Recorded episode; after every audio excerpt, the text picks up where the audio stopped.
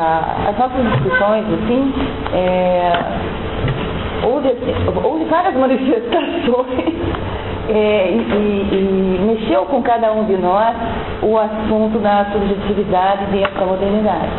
Então, houveram vários relatos é, pessoais de vida, alguns mudaram de personalidade, é, adquiriram outras identidades, enfim, vocês se preparem porque o assunto é algo que vai mexer. Bom, a Olha a propaganda, hein? Olha a seminário. Não, não, mas você sabe que vindo daqui a coisa vem mais divertida, né? Plena quarta-feira, não estava preparada para mudar de identidade. E- Esse é possivelmente o momento mais importante das suas vidas. Bom, nós eh, dividimos o assunto em. Vamos abordar, né? Falar um pouquinho sobre Estado-nação, sobre tempo e espaço, sobre o papel dos artefatos culturais na formação da identidade, as relações amorosas, familiares. É, nós vamos falar também sobre a, a conservação e a busca da identidade, um pouco sobre arte, e depois vamos ter uma atividade para aquecer, porque hoje está frio, né? Então vamos fazer um exercício para inteirar o grupo é, dentro do É, nós, além disso tudo, tratar ainda da globalização como Estamos acompanhando. Tá na? Só que com um recorte vai é, observar uma das, das partes mais interessantes e mais complexas desse processo, que é como a, a globalização influencia nas questões culturais. E principalmente tentando compreender como isso afeta a constituição da identidade individual e como essa identidade ela se relaciona com eh, o mundo social. Eh, nós tomamos é, como base para a nossa apresentação dois textos que nós, enquanto grupo, é, procuramos ler, debater as principais ideias, é, não, não porque temos é, uma, uma unidade discursiva, nem uma, uma é, uniformidade de opiniões, mas para que a gente possa, de certa forma, partir de um ponto comum, para gradualmente poder inserir o que cada um leu de cada autor especificamente, para poder, é, a partir disso, tentar reconstruir, pelo menos traçar um esboço de, quais são os impactos que a, que a globalização eh, causa no nosso eh, cotidiano, no nosso caso, no âmbito da, da cultura. Os autores são esses aqui, Stuart Hall, eh, Identidade Cultural na Pós-Modernidade, e o Zygmunt Bauman, eh, o livro Identidade. Recomendamos. Muito bom. É, são, são dois textos recentes, né? São dois textos. O, esse do Hall, é, primeira edição inglesa é de 92 e essa edição nacional é de 2005. 2005 2006, 2005. Esse do, do Bauman, ele é de 2005, né? Ah, a edição original e essa de 2006, a- a- atestando a, a pertinência e a, e a atualidade do tema que eles, que eles tratam ainda é, nesses dois livros. É, Ambos, até no título, eles, eles têm como questão central o problema da, Amen. Da identidade, que talvez seja um dos campos mais, mais férteis para a gente entender eh, essa questão da, da subjetividade e da, da fragmentação da, da cultura globalizada. É até interessante falar só a respeito dos dois autores, se eu, posso falar, que os dois têm uma coisa que eu achei meio interessante falar, né? Tanto o Bauman quanto o Hall. O Hall, por exemplo, é jamaicano, né? Ele saiu da Jamaica e foi para a Inglaterra, para a Bretanha. E o Bauman aconteceu a mesma coisa. Ele era da Polônia, dele foi pedido, né, para se retirar, vamos dizer assim, e foi para a Grã-Bretanha também. E daí é interessante porque os dois autores meio que saíram do seu lugar e foram para outro lugar para, né? Eu acho que isso acaba afetando muito os textos deles também, porque eles vivenciaram isso, né? De sair de um lugar e ir para outro, assim. É, é verdade. É, fluxos migratórios, né? É, Pri- Principalmente em direção aos países que antigamente colonizavam É, é, modos de, de vida e, e tudo mais. É, bom, eles, ambos os textos, eles se preocupam em mapear um pouco da, da, da história da noção do sujeito, sujeito moderno. É, tentando identificar quais os contornos cada época dá a esse, a esse conceito de, de, de identidade e qual a sua relação com a, com a sociedade em questão. É, e essa, busca, como a Junair digitou, ela, ela remete ao conceito de Estado-nação. É, um, é um, um, conceito importante, principalmente depois, é, a partir do começo do século XIX, porque ele vai, é, vai ser uma nova forma de organização social que, que alterou profundamente a, constituição da, das identidades individuais. É, Estado e nação são é, dois termos que, se a gente for é, procurar o seu significado separado, eles têm, eles têm é, significados completamente diferentes. É, apesar da, da da crença que nos leva a acreditar que eles significam uma coisa só. Pelo menos é assim como uh, esse termo que virou um só foi tratado durante os séculos XIX e XX, como se fosse uh, uma unicidade indivisível, uma necessidade de que ambos coexistam para que possa existir um Estado. Mas, uh, como a gente vai ver daqui para frente, isso não é bem, isso não é bem assim. É, a palavra Estado, é, como a conhecemos hoje, ou seja, como é, uma entidade encarregada de, de, de administrar coisa pública, é, ela é utilizada desde os uh, primeiros grupamentos humanos que tiveram a, necessidade de, é, burocratizar a administração de alguma forma. É, claro, mediante o aumento da, da, da complexidade da, de cada sociedade. esse é o caso, por exemplo, das cidades-estado das civilizações da Mesopotâmia. Já 6 mil anos antes de Cristo, ah, as pessoas já, já observaram a necessidade de, de eh, usar essa modalidade administrativa para poder regular suas vidas. E ela foi eh, utilizada largamente durante toda a antiguidade e, e até parte da Idade Média, quando, pelo menos na Europa Ocidental, a, a organização social passa de, de cidade-estado para ser é, influenciada por relações feudais de produção. É, quanto ao conceito de nação, é, ele é muito mais recente. É, nas línguas românicas, por exemplo, é, nação é uma palavra vernácula, é uma palavra que faz parte originariamente do próprio idioma, é, que, vem, que vem do latim natio. Já nas línguas, em outras línguas, a palavra nação, quando ela é empregada, ela é um empréstimo estrangeiro. nesse livro aqui, Nações Nacionalismos, desde 1780, o Roswell ele faz uma reconstrução desse conceito de nação, é, dizendo que existe uma diferença fundamental entre uh, o conceito latino de nação e o conceito usado nas línguas apropriadas depois pelas línguas anglo-saxãs. Uh, o conceito latino de nação, desde o Império Romano, é, significa é, apenas um lugar de nascimento, ou um agregado de, de, habitantes de uma província, de um país ou de um reino. Ou seja, é um, é um sentido é, muito maior, muito mais. É, lato, digamos assim. É, as administrações, e, e esse foi um sentido incorporado a partir do século XVI, é, nação trata-se de algo é, diferente. É, ele, ele é, um, é, um, é um conceito que abarca tanto o conjunto de pessoas que vivem sob a uh, tutela do Estado uh, e que pertencem a uma determinada cultura, como uh, aqueles que não falam a mesma língua e não desfrutam dessa mesma cultura. Uh, isso o Robson tirou de um dicionário holandês do século XVIII, que faz uma referência a esse mesmo conceito como tendo o mesmo significado tanto no alemão quanto no inglês. Então, uh, já é um novo sentido da palavra nação que nasce a partir desse momento. Entanto, o significado fundamental de nação, a partir do século XVIII, é, sempre encontrado, tanto na literatura quanto nos dicionários, é um significado essencialmente político. É, político no sentido de que era um significado que equalizava, é, como disse no começo, povo e Estado como sendo um só, como na, a maneira das, das revoluções francesa e americana, é, permitindo a ideia de uma harmonia entre esses dois conceitos, povo e Estado. É, aliás, essas duas revoluções, a Revolução Francesa e Americana, cada uma ao seu modo, elas foram é, fundamentais para a construção desse conceito de Estado-nação que nasce é, a partir do começo do século XIX. É, com algumas ressalvas, a gente pode dizer que eh, a gente pode datar a partir da implementação desse Estado-nação efetivamente como modalidade eh, administrativa. Eu digo com, com, algumas ressalvas porque não é raro encontrar autores eh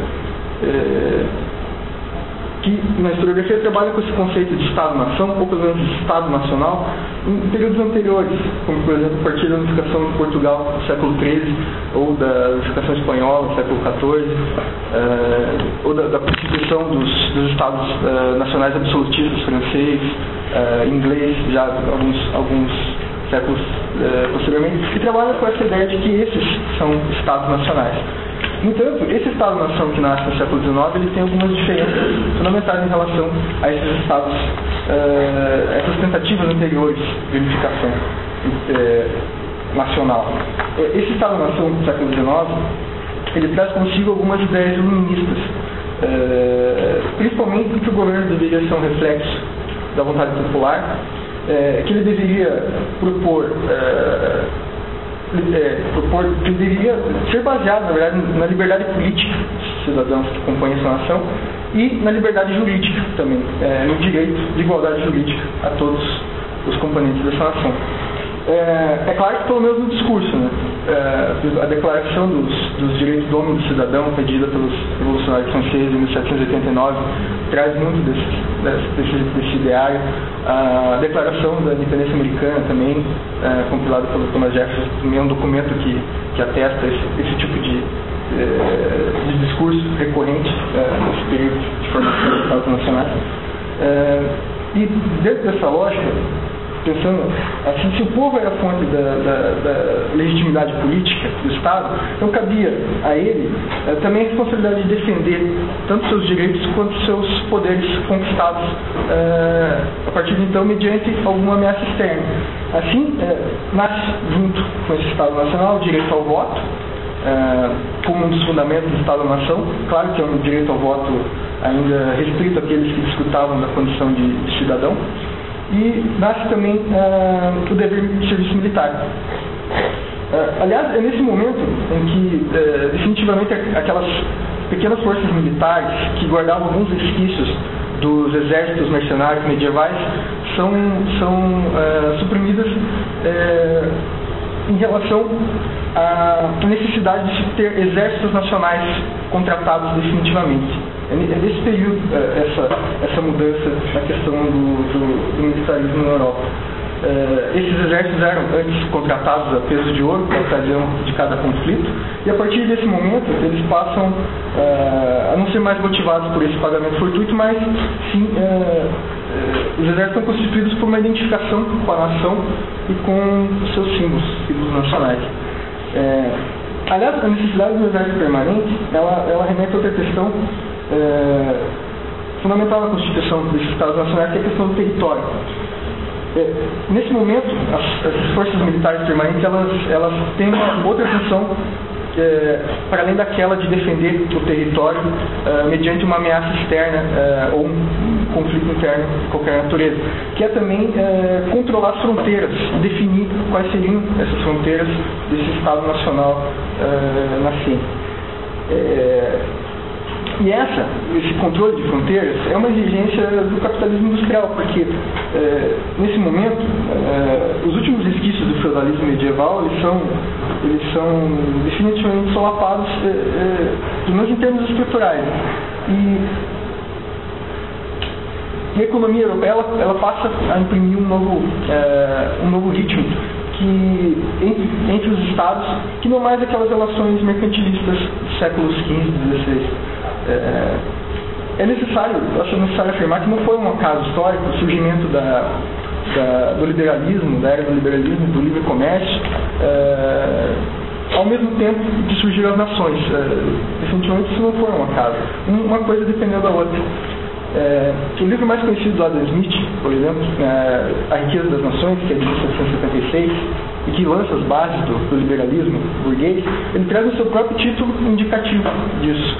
É a riqueza das nações, é, é elas que pertencem a essa riqueza produzida no século XIX. Ou seja, apesar dele defender o livre comércio e condenar a ingerência dos estados na na regulação da economia, segundo ele deveria ser autorregulada, uh, uh, o Adam Smith ele deixa claro nesse livro que nesse período passa muito importante o papel das economias nacionais uh, definidas por fronteiras nacionais nesse universo do capitalismo liberal. O Hobsbawm, nesse, nesse mesmo livro, ele diz o seguinte sobre isso. Ele fala que uh, a economia novecentista europeia era muito mais internacional do que cosmopolita.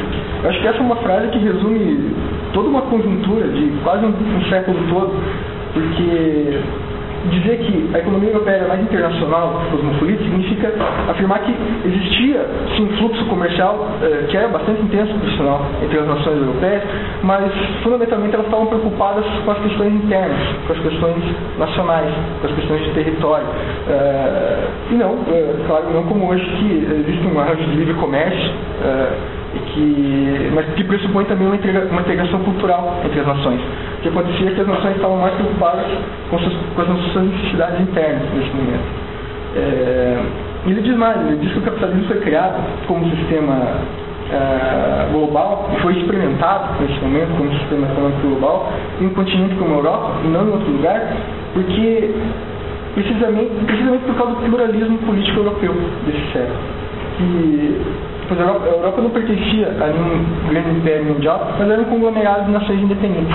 Então, o desenvolvimento do capitalismo no século XIX foi feito com base nesses estados territoriais. Bom, por fim, eu, eu gostaria de levantar algumas, alguns pontos que serão desenvolvidos depois pelos colegas sobre essa, essa configuração do Estado-nação e como interfere na constituição das, das identidades individuais. É, as, as, culturas nacionais que nascem no âmbito desse Estado-nação, elas são uma forma distinta de identificação das pessoas. É, principalmente porque em épocas anteriores, a lealdade e, a identificação das pessoas ela se dava à, à tribo, à, é, ao povoado, à religião ou à, à, região específica onde a pessoa nascia.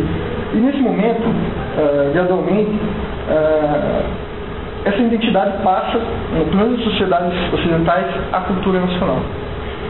É, as diferenças regionais é, e étnicas entre as pessoas, elas passam a ser subordinadas a um conjunto de, de símbolos e representações que pertencem a esse Estado-nação, é, que se tornam uma fonte poderosa de significados para as culturas nacionais.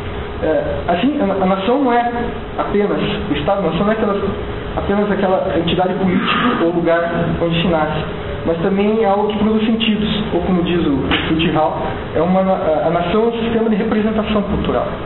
É, nós sabemos o que é ser brasileiro, é, não porque isso é um dado inerente ao fato de nós termos nascido aqui nesse território, mas é, devido ao modo como a brasilidade deve ser representada é, em seu conjunto de, de significados.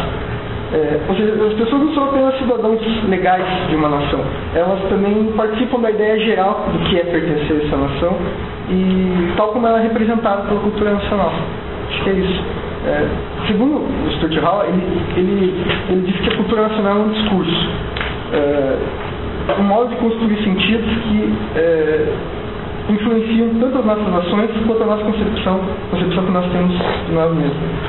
É, as culturas nacionais, quando elas produzem esses sentidos, sobre o que é pertencer a uma determinada nacionalidade, é, sentidos que, com os quais nós é, conscientemente ou inconscientemente acabamos nos identificando, é, eles acabam construindo identidades. É, e nesse caso acabam sendo identidades unificadas, identidades que, é, não importa quanto diferentes os membros de uma cultura nacional possam ser, é, em termos de gênero, de classe ou de raça, esse discurso acaba por representá-los todos como pertencentes a uma grande e mesma família nacional.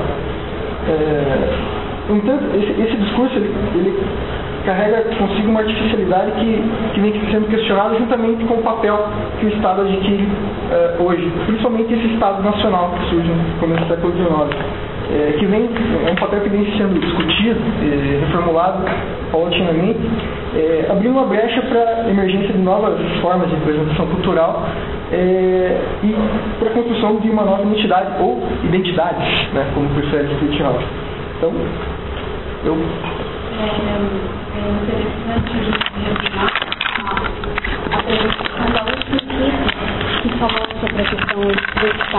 Das empresas, porque com a globalização, com o neoliberalismo, né, a retomada do liberalismo, o Estado, que era visto como um Estado-nação, um Estado de bem-estar, um Estado responsável pela segurança, pela manutenção da sociedade é, como um provedor mesmo, ele passa a ser visto como uma grande empresa.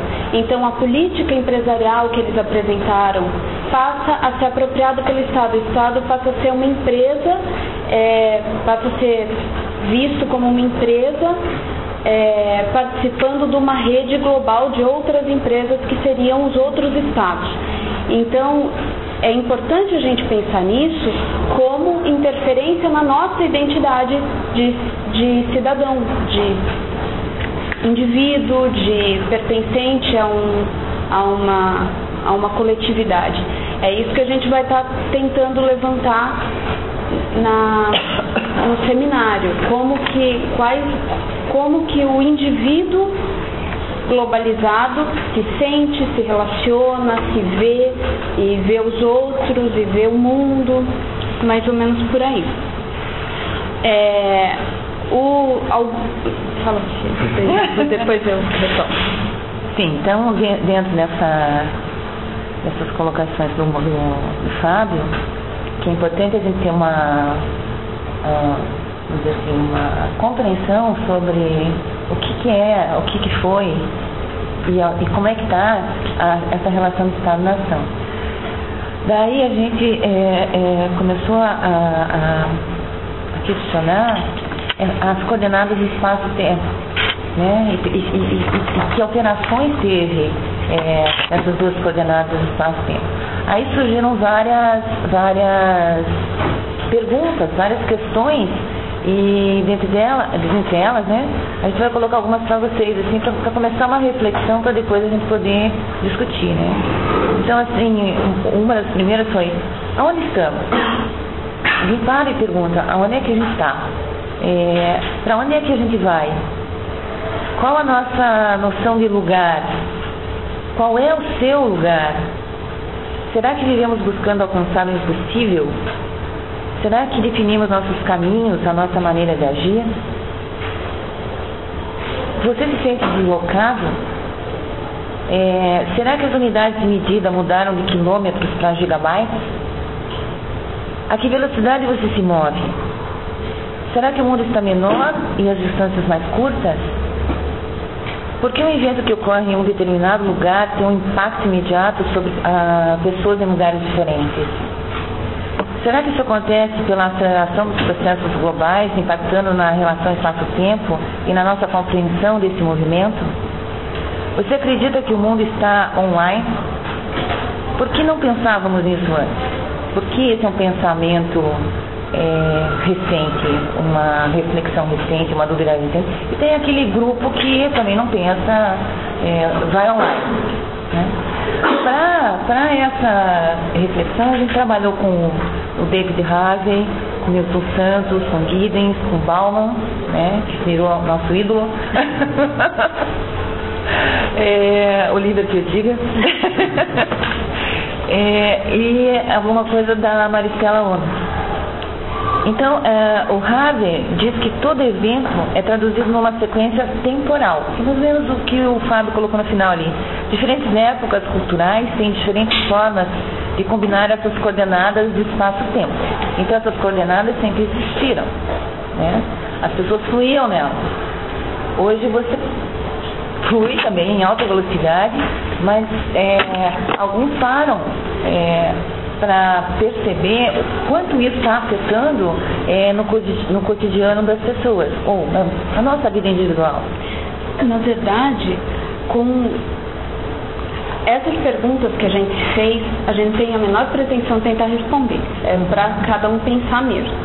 É, essa questão do espaço e do tempo passou a ser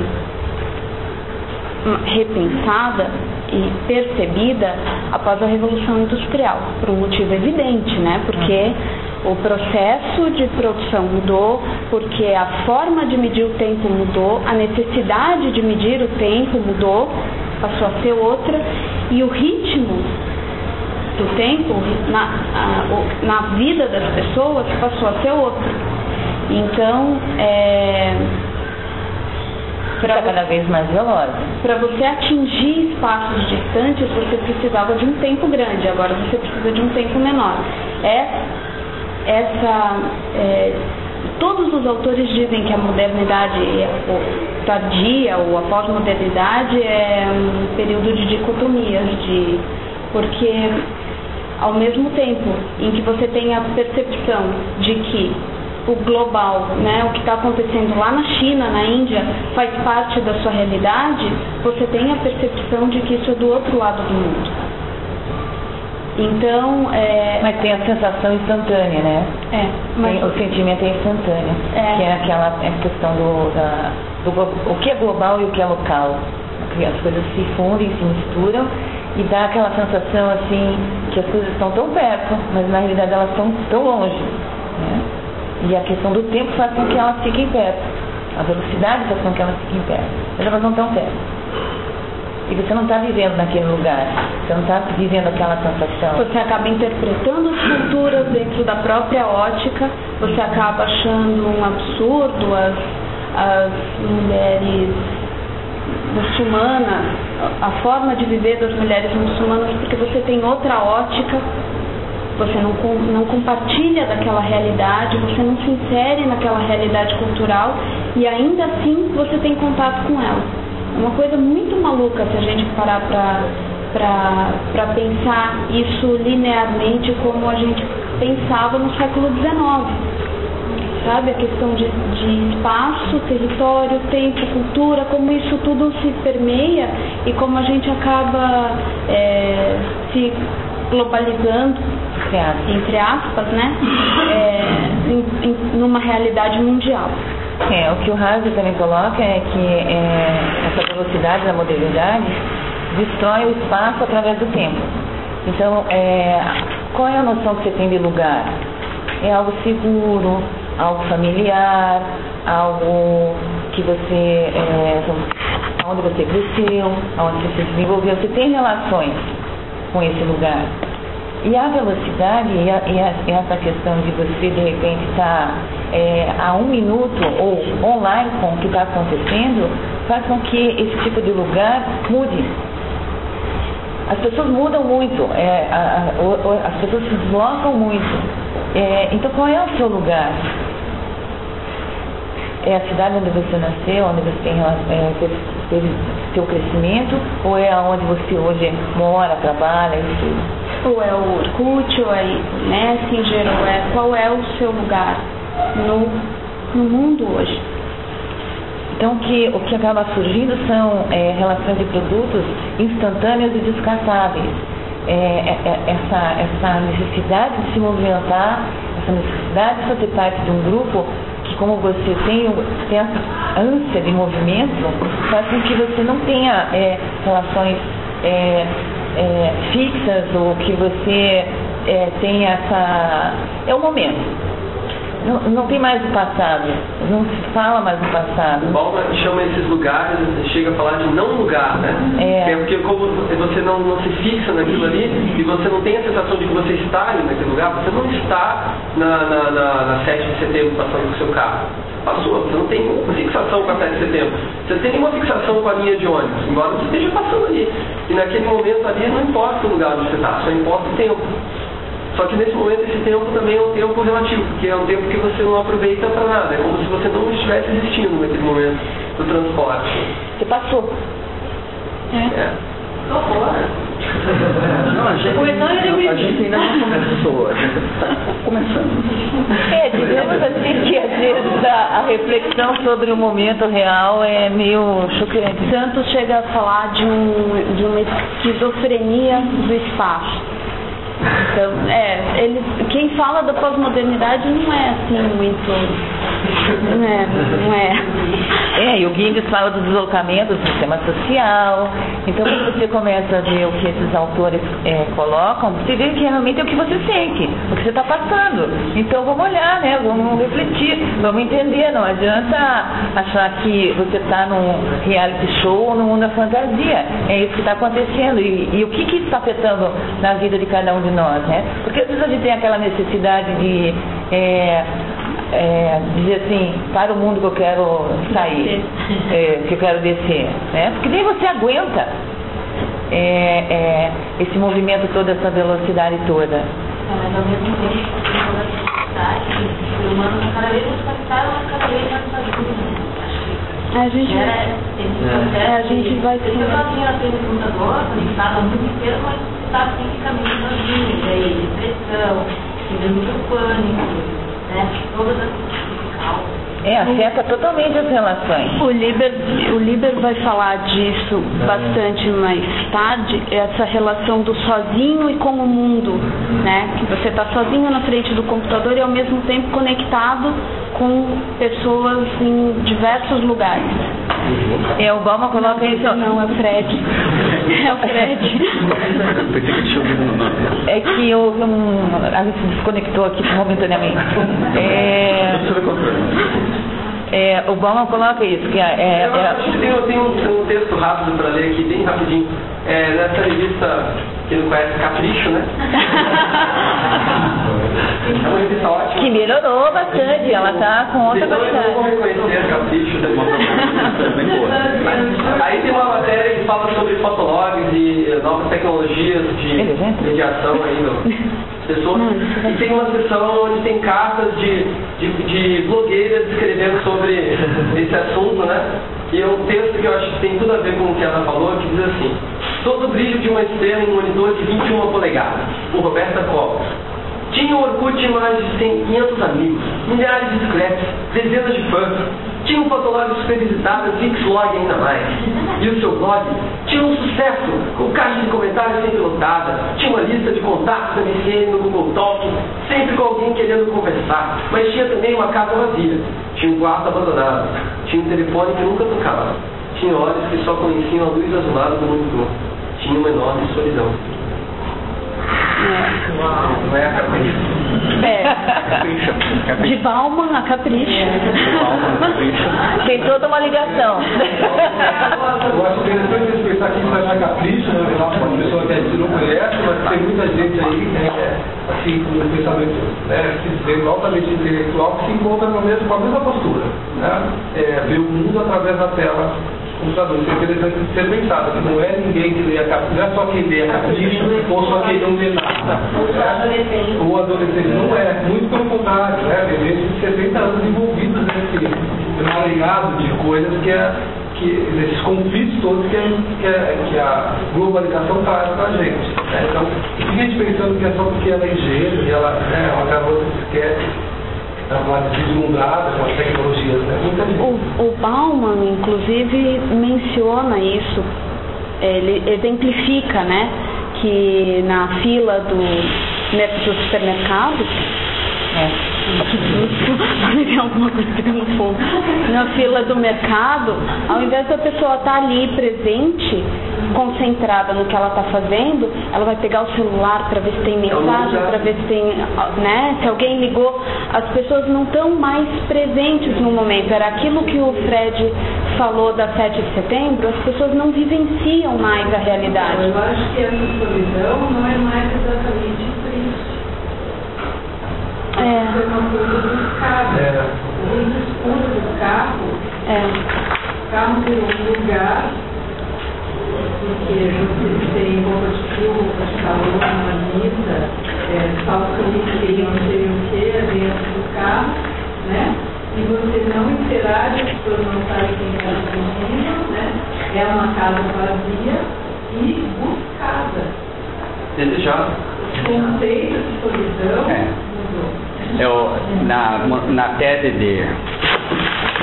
Na tese aqui da Silvia Maria da Penha Fiotti, que a Marília recebeu, assim, que é maravilhosa, que se chama Relatos Sim, a Mar- da a Vida Marília Amorosa. ou a- A professora Marília, né? A É, maravilhosa. é, assim, é, é, a tese que tá? era maravilhosa. É. daí, daí, de qualquer forma, é, daí nessa tese aqui sobre essa questão da solidão, tem um trechinho que eu copiei aqui que eu achei diferente, é, divertido. Né? Diferentemente do sentido clássico de solidão, que é o amor romântico estabeleceu como falta, vazio, ausência do outro, dentro da contemporaneidade, a solidão é considerada como eleição voluntária, que se realiza na privacidade. A vida em solidão, como escolha, diz respeito a uma priorização do eu em relação ao outro. O indivíduo que vive só procede a uma decisão racional baseada em um cálculo de custos e benefícios comparados na ação de compartilhar sua vida. Economia. Economia.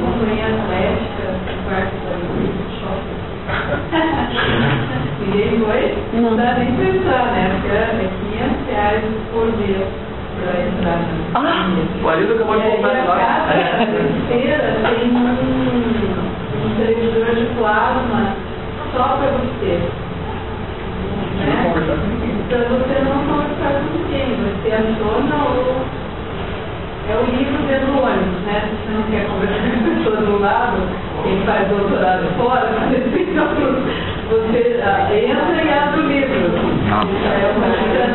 É É, e é- tecnologia E é engraçado quando a gente começa a, a cruzar essas informações, porque as pessoas, você falou do carro com isso filme e tal, as pessoas dão a desculpa que isso é segurança. Então, o Estado não fornece segurança, eu tenho que prover por mim mesmo. E a gente foi buscar essa questão do Estado e depois esses porquês para ver on- onde realmente é, onde realmente está, onde realmente estão esses porquês, né? É o que a gente vai tentar ir levantando Porque as coisas vão acontecendo e você vai entrando né, nisso, nessas, coisas, né? Você põe o do filme acreditando que é para você ficar mais segura. Quer dizer, você põe uma cerca elétrica na sua casa, uma grade, cachorro, uma não sei o quê, porque você acredita que isso vai te deixar mais seguro. Mas a questão não é essa, né? A questão é outra. Então a gente acredita no que é, é, vem para você e, e, e, e não reflete sobre isso. Né? É importante você ter ouído o filme, é importante você ter a grade elétrica, é, e daí você vai se fechando, se fechando. E todos os objetos, a, a própria arquitetura está fazendo com que é, a, a, a casa vire uma, uma, uma, uma cela confortável. É, exatamente. Então faz com que as pessoas não se comuniquem mais cara a cara. Você tem medo às vezes quando alguém vem conversar com você. Ou te pedir uma informação na, na rua. Você vai no shopping almoçar, é um horror. Você cheio de mesa com um ser, né? E aí, é, é, se você vai pedir para sentar, ah, tá ocupado. Aí você fica observando, ninguém senta ali. A pessoa não quer ninguém. Né?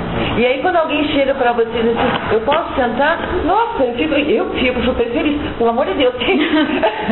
né? Porque eu acho um horror almoçar sozinha. É esse próprio isolamento e esse sentimento de opção pela solidão que gera uma segurança. É, na verdade não conhece, não vai, vai virando um ciclo. Exatamente. É, eu acho que existe uma coisa chamada é, a felicidade confortável. Né? Por exemplo, eu quero ter uma, a, a, a questão da eu tenho privacidade desejável.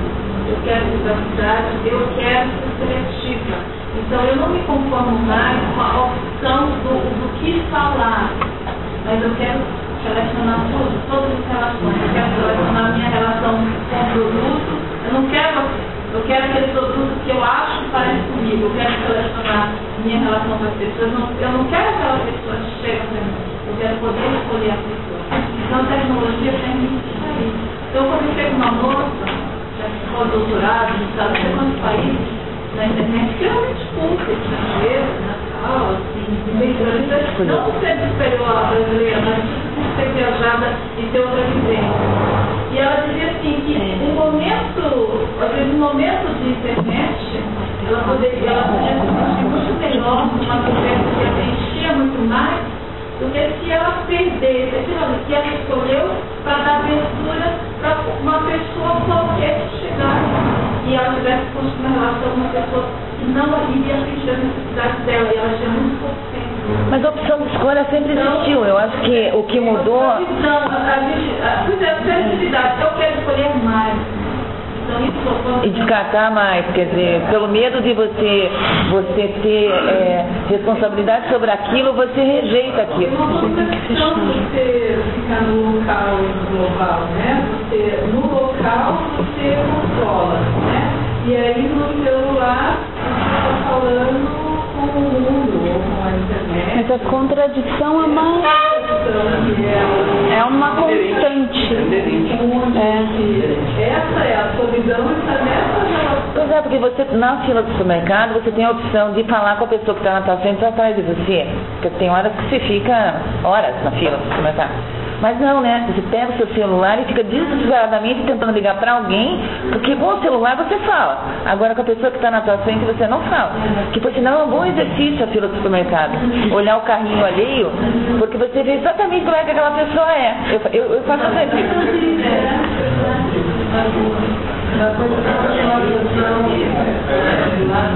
A questão da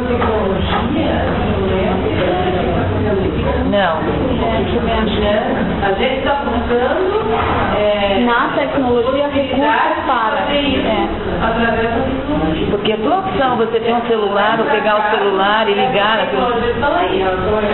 Não, não é elas estão fazendo isso. É a necessidade das pessoas de fazer isso que está buscando né, a possibilidade de ficar engraçado, mas ontem eu estava na fila do supermercado com um carro cheio de verdura e fruta, a moça que estava atrás de mim chegou para mim e falou, "Maria, nossa, que inveja do seu carrinho. Estávamos dentro do supermercado, na fila de fora.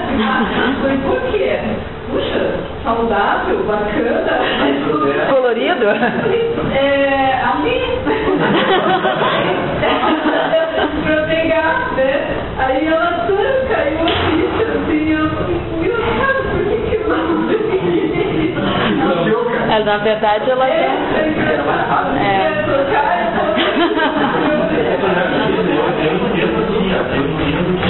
Hoje, o pessoal está correndo muito mais para sobreviver.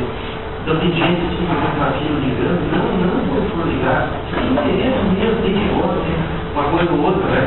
E a questão, por exemplo, dos mercados, gente diz assim, ó, às vezes as pessoas deveriam pegar por exemplo, e ver todo tipo de, carrinho. E tu quer cair na real, tu dá uma volta na vida e tu vai ver que tu é tão feliz. né? Então, Já começa não a puxar o outro. Então, essa, essa, é, é, é, essa é a realidade.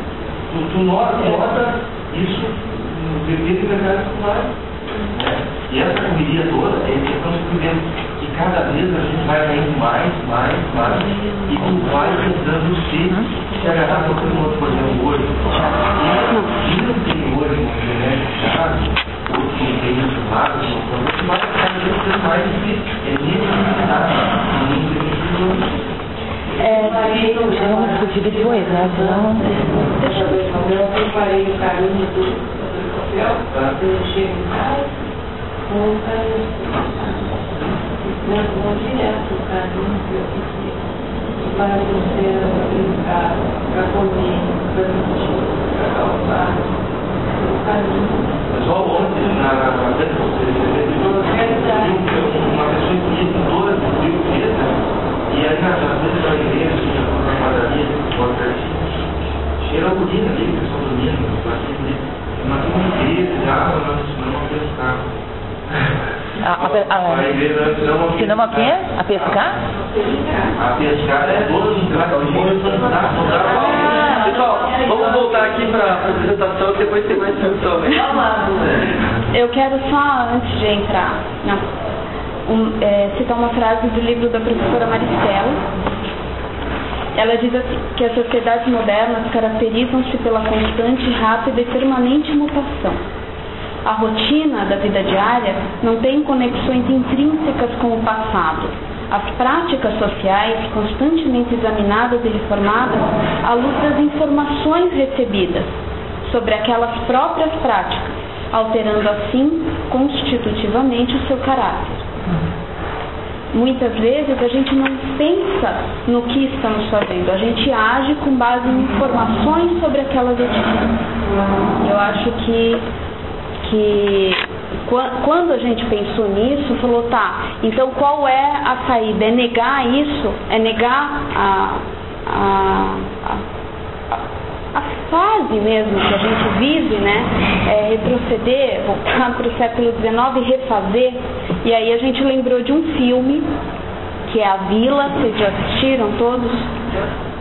Então Ah, é, quem não, quem não assistiu, vou ter que contar o filme, porque.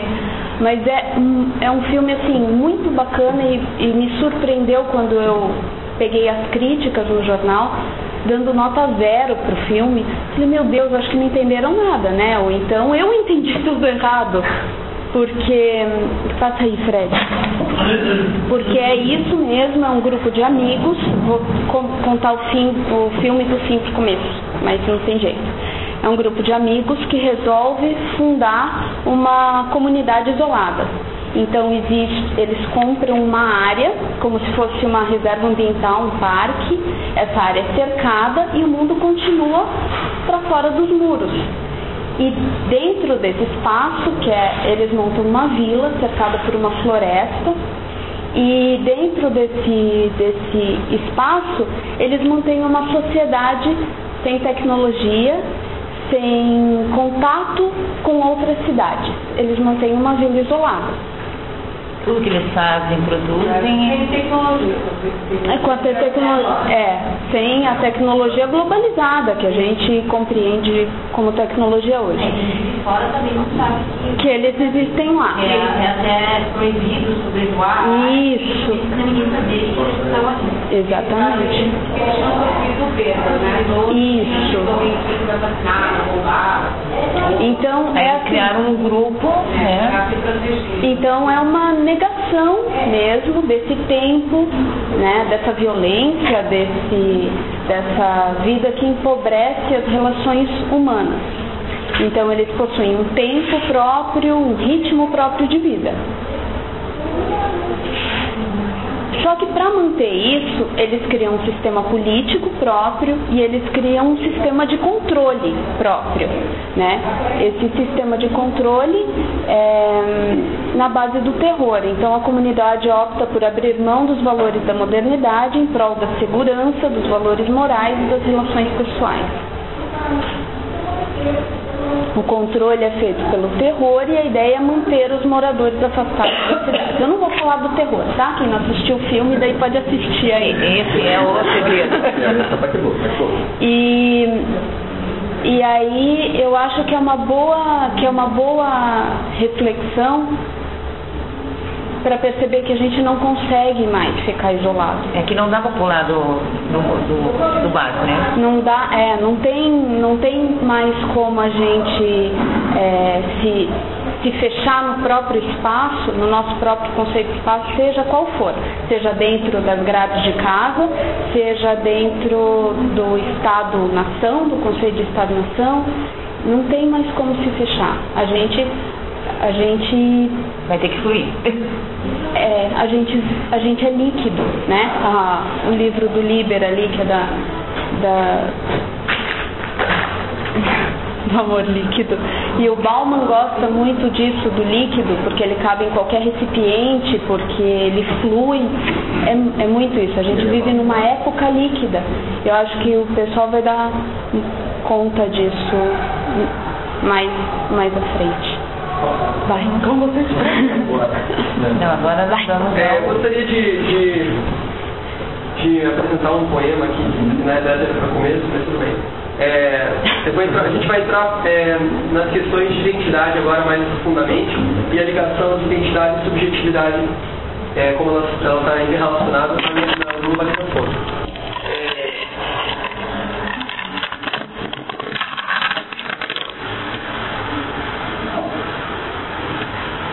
Uma imagem introdutória só para ficar bonitinho. E agora um poema do, Ferreira Goulart para o pessoal, ninguém vai declamar esse poema para vocês lerem e refletirem. Cada um lê de uma maneira, sempre de uma maneira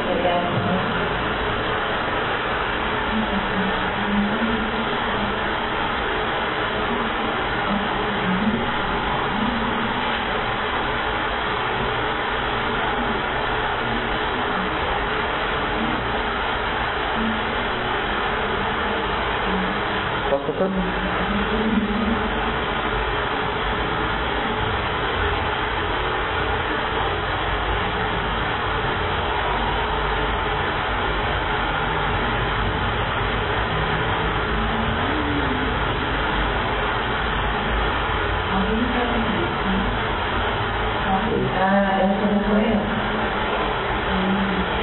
Ah, é, o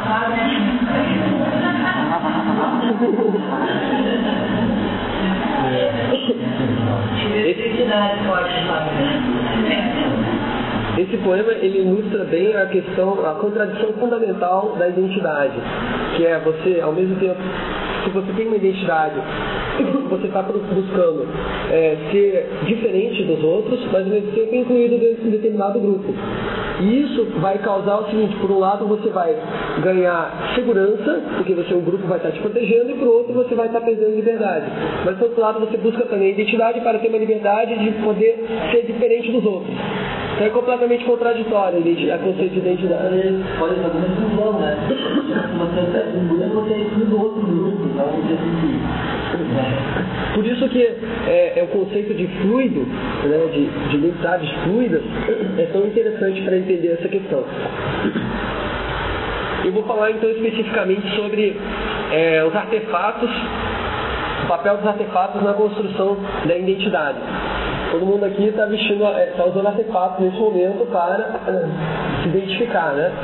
É, o principal deles é as nossas roupas, né? Mas vamos ver outro, alguns outros artefatos que talvez é, estejam mais em evidência hoje na nossa cultura. Por exemplo, essa propaganda do iPod é, publicado na República Tcheca. Então como é que como é que como é que o iPod chegou ao ponto de ser associado a esse a esse assunto que teoricamente um tocador de música não teria uma relação direta com é, um corpo sensual, mas como que o iPod virou sexy? Como isso aconteceu? Com certeza não é por acaso. Só faz sentido você você é, se sentir bem usando o iPod, você ser, se sentir uma pessoa incluída, digital, é, que você está atualizada com as últimas tecnologias. Ah, o iPod é um tocador de música, tocador de música MP3, é, é da Apple Computers, foi lançado no ano 2001 e hoje é um sucesso de venda dos Estados Unidos, custa cara aberta, é mais caro que os outros, porém é, virou uma espécie de ícone da, da, da sociedade atual, né? De, é, ele, ele reproduz vídeos também. Mas só faz sentido você se sentir, é, se sentir poderoso por ter um iPod se existe alguma, se existem pessoas que não possuem iPod e pessoas que estão numa situação é, que eles não podem. Existem pessoas que não sabem. Existem pessoas que não sabem que pode. É, esse aqui é o iPod do, da Uganda, né? Do, do rapaz da Uganda lá. É uma bateria de carro ligada no som aí. Então quando, quando essa menina segura esse iPod, né? É, tá portando isso, ela tá portando também o contra iPod, né? Aquilo que não, que não é um iPod. Ele, ele significa isso, porque se todo mundo tivesse iPod, é, não seria uma diferencial. Esse teu. É aquela velha história. O iPod ele chegou a estar tá na capa do, da revista Newsweek com esse seguinte, com o seguinte frase, né?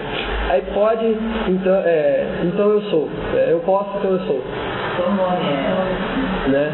É, isso significa o quê? Significa que hoje em dia vale muito mais o que você tem do que aquilo que você é. Você se define como o que você é através dos, dos objetos que você, você tem. Agora também a velocidade que esses objetos se aperfeiçoam e por exemplo, o celular. O celular é algo positivo, é um tiburão que dá uma. Aí hoje tem vários barato ao caro, e eles sempre inventando uma coisinha a mais para diferenciar, né? Uma capinha, a cor, é, a menininha, acessórios disso. Mas você, é, como qualquer pessoa, pode ter acesso a um celular, se quiser.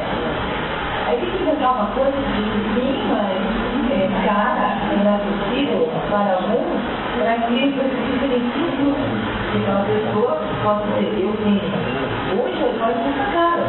Daqui, então, daqui a caro barato, vai cada vez mais custa. É, pode ver, porque não vai comprar, comprar que chegou mais de tudo. E aí você vai mais alguma coisa, ou se você não tem entrar, né?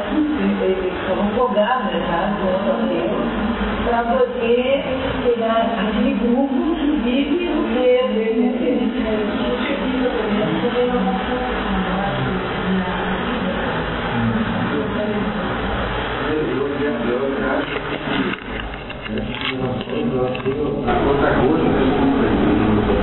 Pode ter certeza, não acho. aos pouquinhos, é como se nós continuássemos vivos. Né? Vai ter vai saber. É outro olhar, né? É outro olhar para O significado social do o iPod só fez tanto sucesso pelo significado social dele. Tem gente que diz, ah, o iPod é sucesso porque é bonitinho, ele é limpo, ele é simples de usar e tal. Na realidade ele fez sucesso pe- por esse significado social que ele tem, de você estar usando. É uma maravilha tecnológica. Você carrega dentro de um iPod o equivalente a 200, 300 CDs de música. É muita coisa numa coisinha minúscula que você olha, você não, não, não, não acredita que tem tanta coisa ali, ali dentro, né? Tudo isso, não vai? É, é um absurdo, né? É um exagero você escutar 5 mil músicas. Né? Por que você precisa ter tudo isso dentro de um, de um aparelho, né? É, o- tem algum, é o preço do computador, assim, dependendo do, da tecnologia. Mil reais, isso, Não, 2 mil. 2 mil, 2,200. mil dólares, mil dólares. É, mil dólares.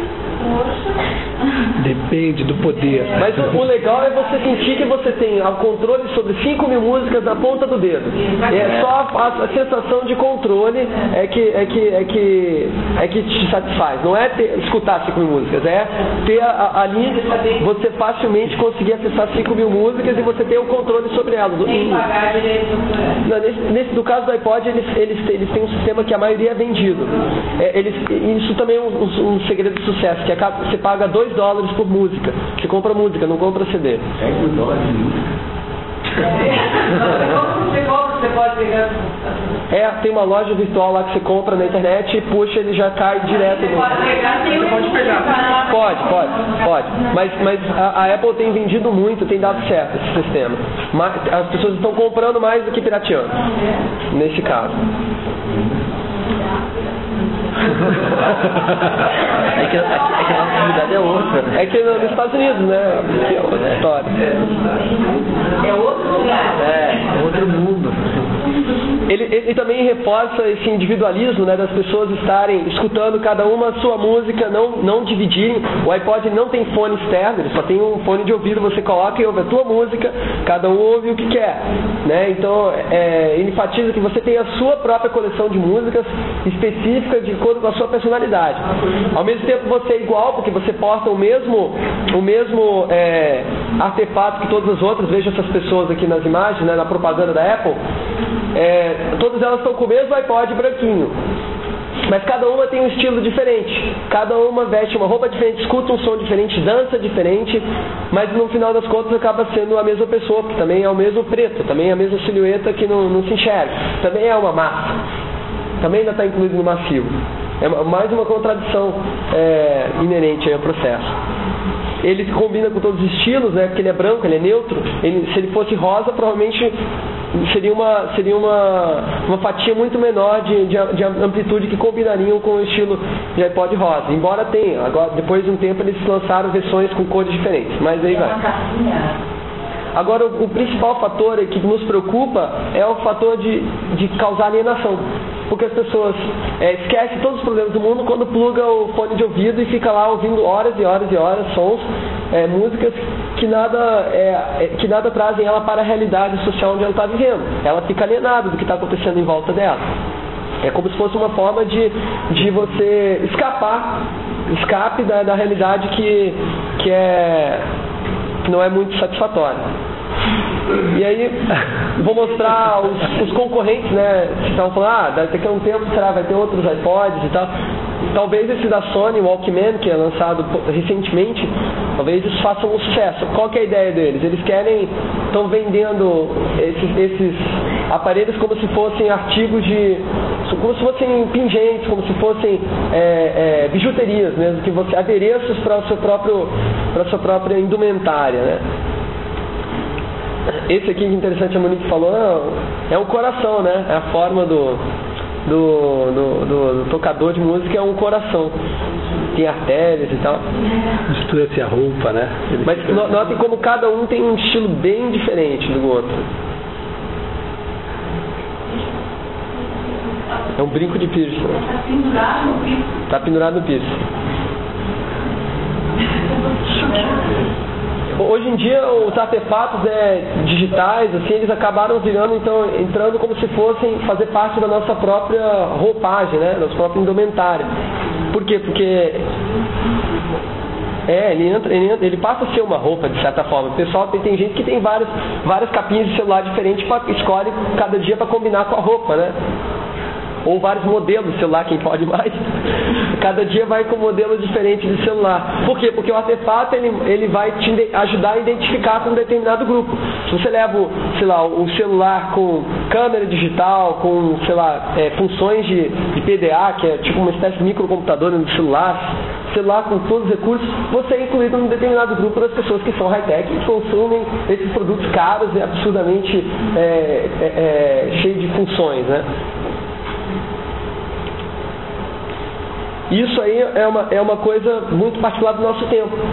É, se você for analisar um século atrás, né, é, nessa foto tirada no- no- logo após o terremoto, as pessoas não estavam vestidas iguais é, é, de propósito. Não era uma manifestação cívica onde as pessoas costumam, costumavam fazer isso. Era uma situação é, é, é, inesperada, porque era um terremoto.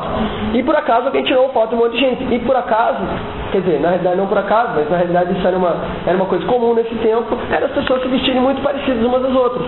Porque nesse, nesse momento, chuto eu que é, pertencer a um grupo maior era mais importante do que você ter uma, uma individualidade separada. Comparem com uma foto de uma manifestação contra a guerra em São Francisco, é um século depois. Cada pessoa está com uma roupa totalmente diferente da outra. Você não vai encontrar duas pessoas iguais aqui no meio. Porque hoje em dia as pessoas querem cada uma ter uma coisa, uma identidade diferente, mas ao mesmo tempo elas também querem também permanecer dentro de um grupo que é o grupo da manifestação contra a guerra.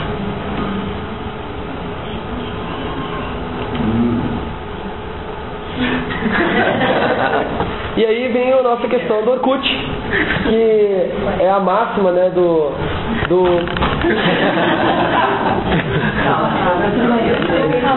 líder, isso aqui é o perfil do líder no Orkut. E ele, é, como vocês podem ver, ele não colocou uma foto, ele deixou uma foto em branco. E ele respondeu a pergunta: Quem sou eu? né? Eu sou uma máscara. Quem sabe? Quem pode saber, né? O que tem atrás da máscara?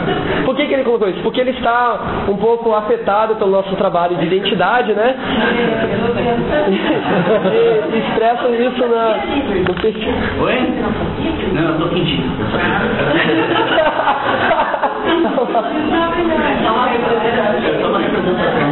Legal, Mas o, o lance do Orkut é que você, você constrói a sua personalidade de acordo com aquilo que as outras pessoas veem de você. É aquela questão do, do você constrói o seu, o seu indivíduo de acordo com aquilo que o outro vê de você.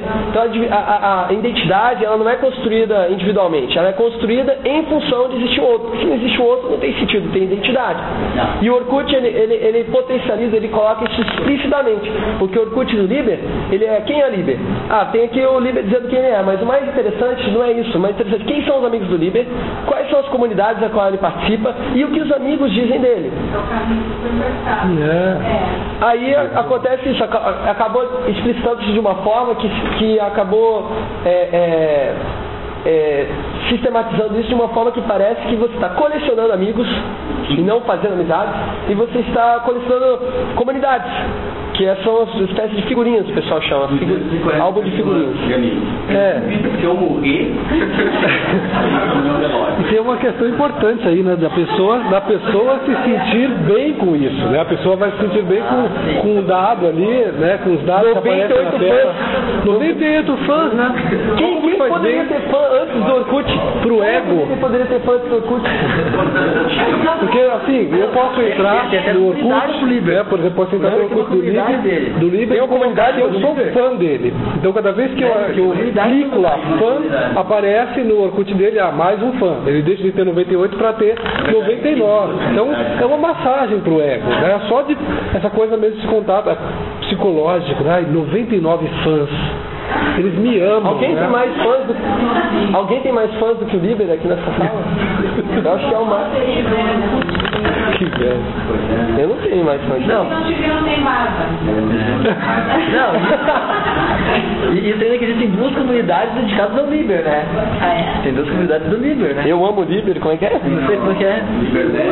E a. É? O pala- paladino do Não design. fui eu, tá?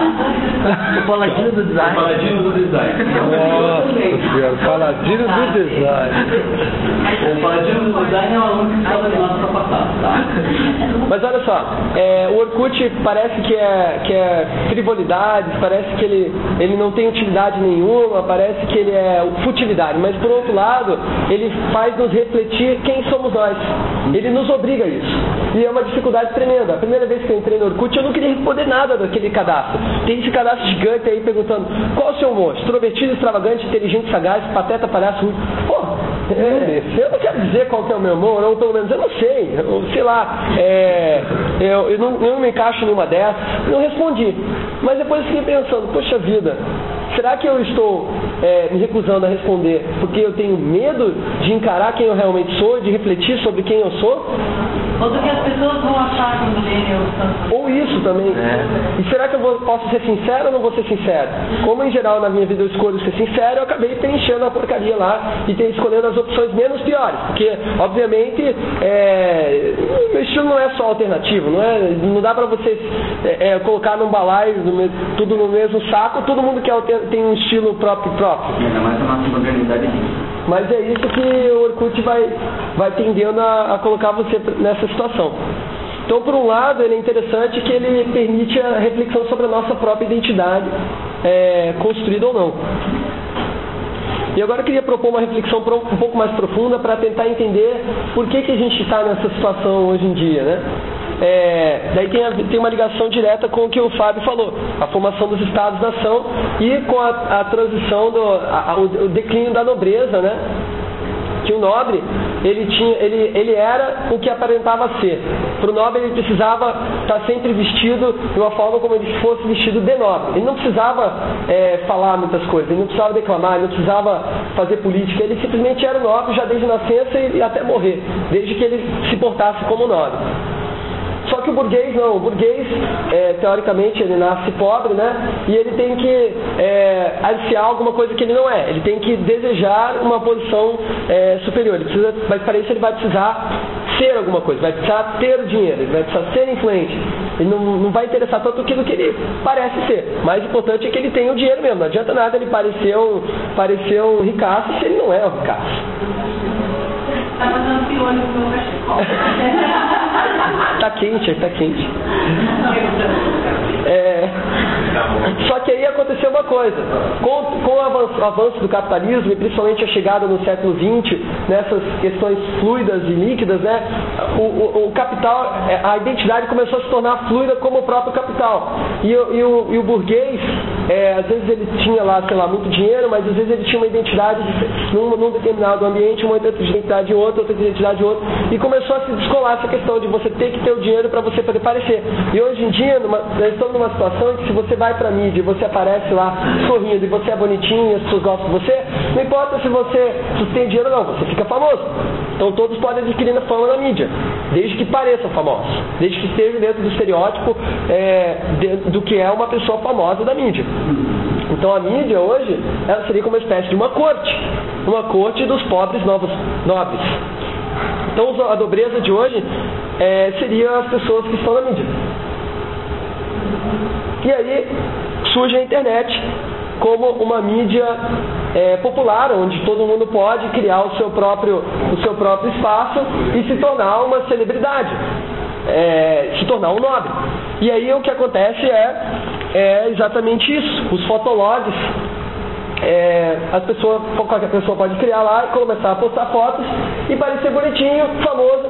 E se você parecer, for convincente, você ficará famoso realmente. Você terá 10 mil pessoas, 20 mil pessoas visitando o seu fotolog todo dia. Essa, essa que está sendo mostrada é a Marinum, que é a capa da revista Capricho. E tem uma reportagem aqui dentro que eu vou passar para vocês olharem.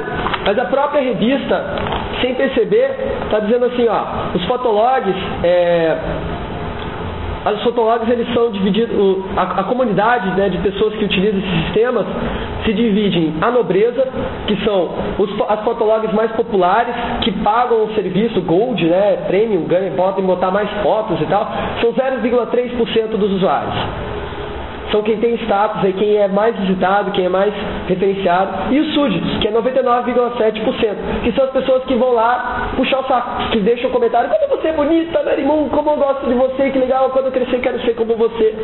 E existem até os mecenas, que são as pessoas que pagam, que dão dinheiro, por exemplo, teve um cara aqui que, sei lá, o. como é que é o nome dele? Orbit. O cara roubaram, roubaram o notebook do cara e o leitor do, do, do fotolog dele deu um notebook para ele de graça. Então eu vou passar para a reportagem para vocês darem uma olhada. Verem aqui. Então, aqui posto. Só que, olha que interessante, no Fotolog você bota uma foto lá e em geral, olha o textinho que ela coloca aqui. Eu amo meus presentinhos do SG. Mais uma vez, muito obrigada para todo mundo que contribuiu para que eu vencesse o Beauty King Contest. Isso é reflexão do dia da Mary Moon. Não tem, é completamente superficial.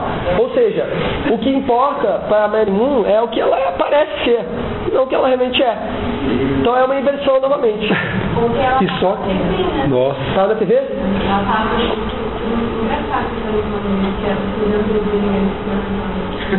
Nossa. É uma, era uma pesquisa de mestrado, né? É. Aquele momento. Aquele momento light da vida. E ela tava lá falando, tinha ela e mais duas meninas explicando também por que que escolheram esses nomes, que era relacionado com lugar. E a outra menina também era, era relacionada. E ela falava que aí, aí é o espaço que ela é mais verdadeira. Ela demonstra tudo que ela. Aí ela se mostra completamente. Ela faz e ela tá com celebridade. Ela, mais meninas, mais celebridade. E é interessante porque analisando assim, né, o perfil dela, a gente imagina justamente o contrário, que ela está se montando e aí é um personagem, né? É, Entrou tanto no personagem que eu acho que é o verdadeiro não, é difícil da gente, é difícil da gente a- a- analisar, é difícil da gente avaliar quem é, né? Se é o personagem ou não. Mas, mas o fato também é pensar que é, é- é- esse é um perfil, né? E é lógico que todas as pessoas que vão se identificar com ela está muito próximo desse perfil. Mas a gente estava comentando ainda ontem, né? Tem os, dentro desse espaço todo, tem os fanáticos sexuais, tem os que são, é, tem os ursos, tem os é, obesos e a, e a frequência se dá de acordo com quem você vai, né? Com a satisfação pessoal de cada um, com a relação. Ursos. Ursos são aquelas, é, são aquelas, vou colocar no linguajar bem, bem assim, bem gay. Ursos são aqueles homossexuais que são gordos, peludos, e se, né? Não é nada. Oi, é. É, não tem a ver. Já é urso por causa dessa fofura. Né? Não tem nada a ver com a. Não, pense que é um ursinho de pelúcia, não é? No Fotolog, cada um quer os seus 15 minutos de fama, né? Inclusive, eles criaram no, no outro Fotolog Flogão uma revista virtual, né? Que imita a revista Caras. Aí coloca em destaque um Fotolog lá. Olha só como, como é profundo os pensamentos do, do, do, do cara aí.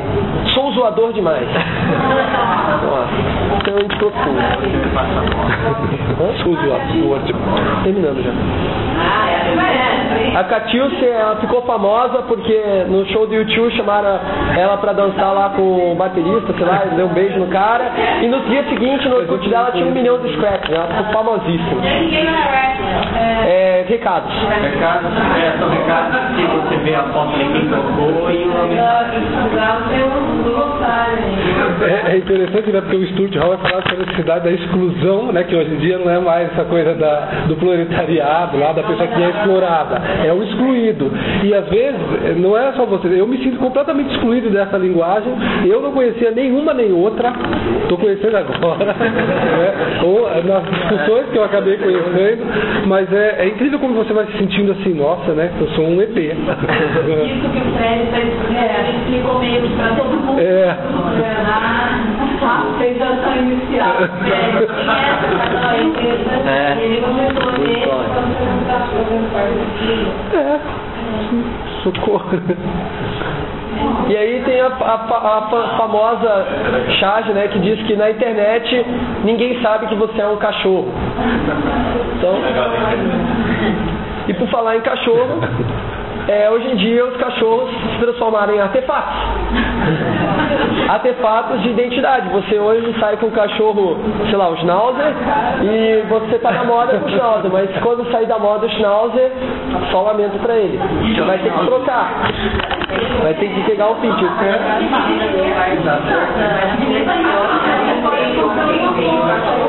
Uma roupa pro- que combine é pra entrar na moda, né? É, eu vi, agora tem o iDog também. O iDog. É, o iDog é um cãozinho que você conecta o iPod e ele começa a dançar de acordo com a música do iPod. e você acaricia ele, ele muda, muda a, a dança que tá. Tem. Não, ele não desliga. Se você desliga, ele fica brabo. E ele reclama, ele reclama e fica bravo, toca mais, nunca dança mais pra você. Tem que estar conectado. Tem que estar sempre conectado. Olha, olha, olha essa situação. No Japão, você, as pessoas estão é, tão desvinculadas da realidade e o, e o, e o, e o, e o pet se tornou, é, é, se tornou um conceito tão é, banal, digamos assim, que hoje em dia você tem um arcade, um jogo, um videogame de simulador de passear com o cachorro. Você puxa a cordinha do cachorrinho ali virtual e você anda na esteira ao redor do seu bairro e aí as atividades do jogo é levar o cachorrinho para fazer xixi no poste, evitar que ele corra atrás dos gatos, é, levar o cachorrinho para cheirar os cantos. É tudo que a gente fa- faria no mundo real, só que você faz virtual. Aí você pensa, nossa, vocês estão com umas caras assim, eu nunca vi isso, que absurdo isso, nossa, como, que coisa estrambótica, isso nunca é impensável na nossa cultura. Lembre-se dos Tamagotchi.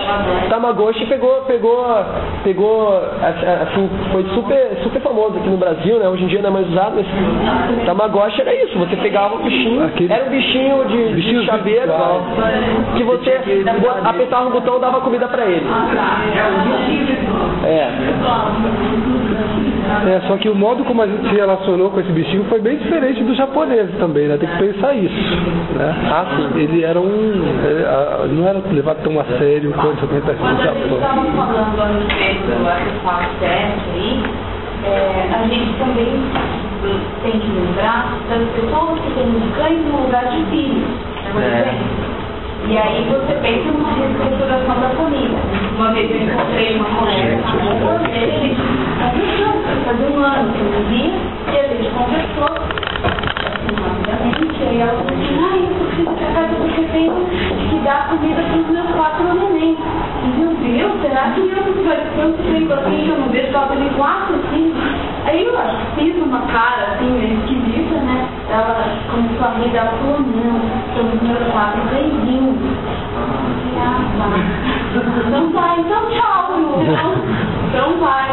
É, essa coisa de que o cachorro, você não precisa deixar na creche, também tem creche para cachorro também. É. Que o cachorro você não precisa pagar em escola, também tem escolinha. Cachorro não xinga, não reclama.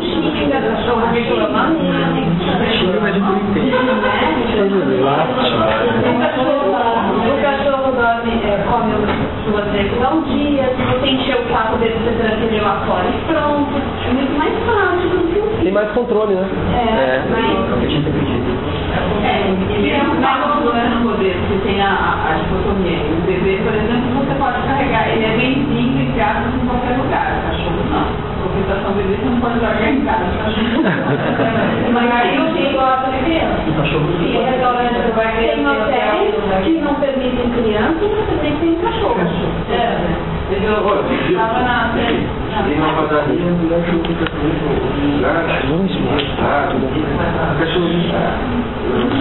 Então eu gostaria de propor uma, uma reflexão.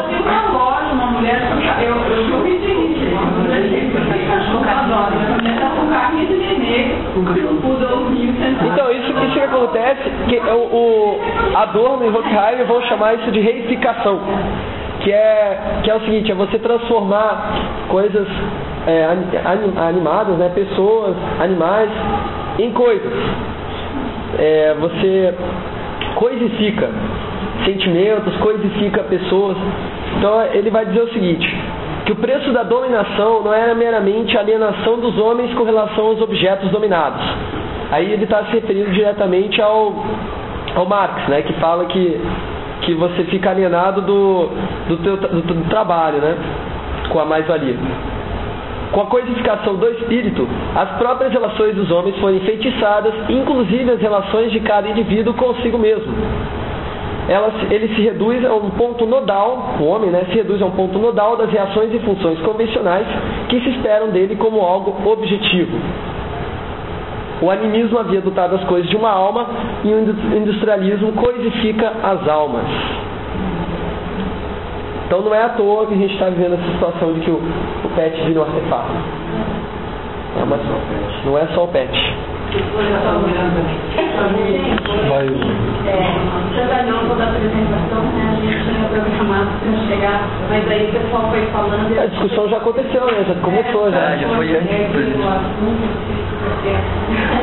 Então, a gente ainda tem a questão do amor, a extensão da identidade e da arte para falar ainda, e mais um exercício que a gente está fazendo, não sei se vocês querem falar agora, mas aí vocês têm que parar com 10 minutinhos, né? Senão toda a gente que eles E tem lanchinho.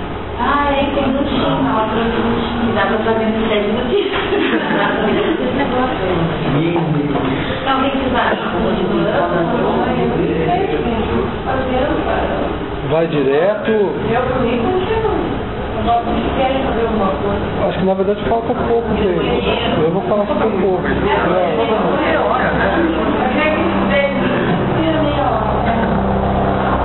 Vamos continuar então? Vamos direto, não falta muito. Então vamos lá, vamos lá. Aí na hora do exercício, uma coisa mais solta, assim, de repente, ela passa na hora.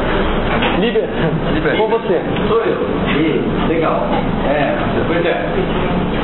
Ah, o que ah, calma, ainda não. É, é o seguinte, pessoal, amigos, colegas, é, a gente vai falar aqui sobre amor líquido.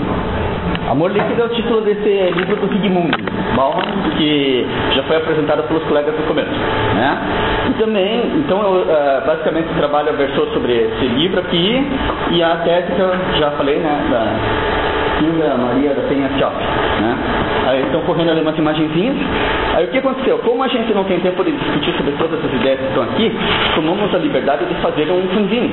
Um fanzine é uma publicação tosca, feita em xerox, certo? Em que vocês vão encontrar excertos, né? Dos textos, é, design tosco, você vai gostar. Vocês até talvez consigam ler.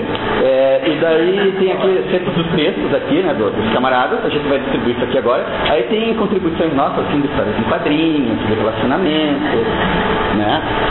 É, tem, tem outras coisas aqui assim. O que acontece é o seguinte, a ideia que esses caras têm sobre o amor, eu acho isso uma coisa muito divertida. A gente começa, tem um trecho da, da própria Ciotti que eu acho engraçado, que ela fala que o amor né, é um produto histórico e cultural. Né? Eu adoro essa tira, ela é muito boa. Né? O amor é um produto histórico e cultural. Então, na verdade, essa ideia de construção de amor que a gente tem no amor romântico e tal, tenha sido construída no século XIX, etc, etc, etc. Né?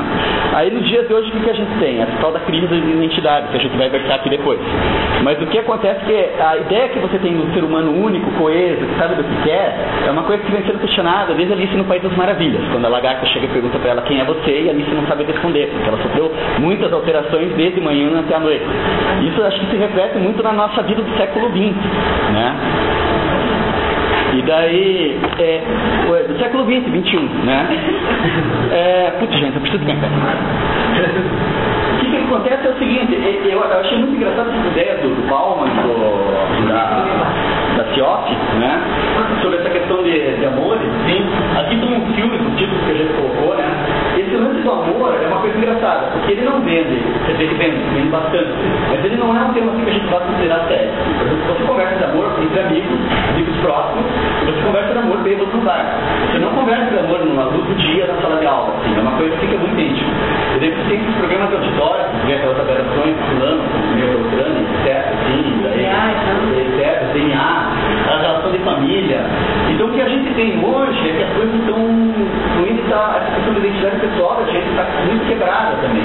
É, o livro do Hall, a gente é, não pegou alguns é, capítulos, mas tem uma coisa muito interessante quanto personalidade, a identidade, a identidade mesmo. Desde aquela questão psicológica do, do inconsciente, precisar se relacionar com o outro, né? Para você construir a sua identidade. Então tem, tem toda uma série de, de a, a, eventos que foram acontecendo durante o século XX, XXI, né, que foram mudando essa nossa relação. Uma das coisas que eu acho interessante é o conceito de produção, né, e de extremismo e de consumismo, que é uma coisa muito inerente.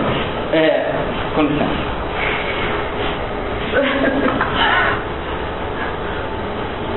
Como fazer qualquer pessoa se apaixonar por você? Essa e muitas outras perguntas são respondidas nesse livro, que garante que a paixão não é tão incontrolável quanto se diz. Como fazer qualquer pessoa se apaixonar por você? Apresenta técnicas baseadas em estudos científicos recentes que apontam para a possibilidade de se manter o controle sobre o próprio magnetismo. A doutora Lewis Law explica exatamente o que toca as pessoas, o tipo de contato visual, roupas, linguagem corporal, conversas e atitudes, acendem a chama do amor e mostra que é possível aprender o momento certo de se fazer difícil. Quando se deve esperar, quando, quando se deve esperar para um convite, como deixar uma primeira impressão inesquecível, como preencher os desejos sexuais do parceiro ou alimentar a menor centelha de atração para transformá-la numa paixão avassalador. Um guia imprescindível para se alcançar a felicidade e realização na moral. Existem tantos cheios desse tipo de porcaria na Bíblia. Existem... Eu, eu dizendo, né? Não, ele foi. Ele, E ele leu. Eu li. Eu li. Funciona? Funcionou? Então não é que uma beleza, sou uma pessoa realizada e feliz por causa desse livro. Né? A parte do livro eu acho uma coisa que a gente está vendo, mas uma das coisas que esse livro aqui prega é o seguinte, esse livro aqui prega, não, mas eu acho que ele é um exemplo bem legal, porque veja bem, pessoas se deram trabalho de traduzir isso aqui, pessoas se deram trabalho de gastar dinheiro para imprimir isso aqui e pessoas compraram. E o, engraçado é o seguinte, isso daí tudo resta. Você para e pensa nessa cultura que a gente está inserindo hoje, que é esse, esse show, esse espetáculo, assim, né?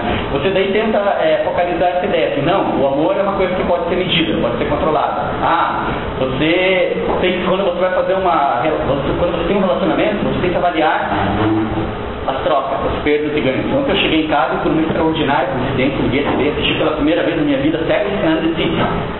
Que é um seriado que todo mundo falava e eu nunca tinha ouvido falar. Se você não assistiu, são quatro solteiros, independentes, que trabalham, têm próprio carro, têm próprio apartamento, não precisam de ninguém, vivem em Nova York, trocando relacionamento com Deus e todo mundo, discutindo as questões do relacionamento moderno. No episódio de ontem, num determinado momento, a guria vai despertar o namorado dela. Daí ela chega pra ele e fala, veja bem, eu não tenho mais nada oferecer pra você nosso relacionamento ele não tem mais? E ela usa esse termo, só que ele não tá.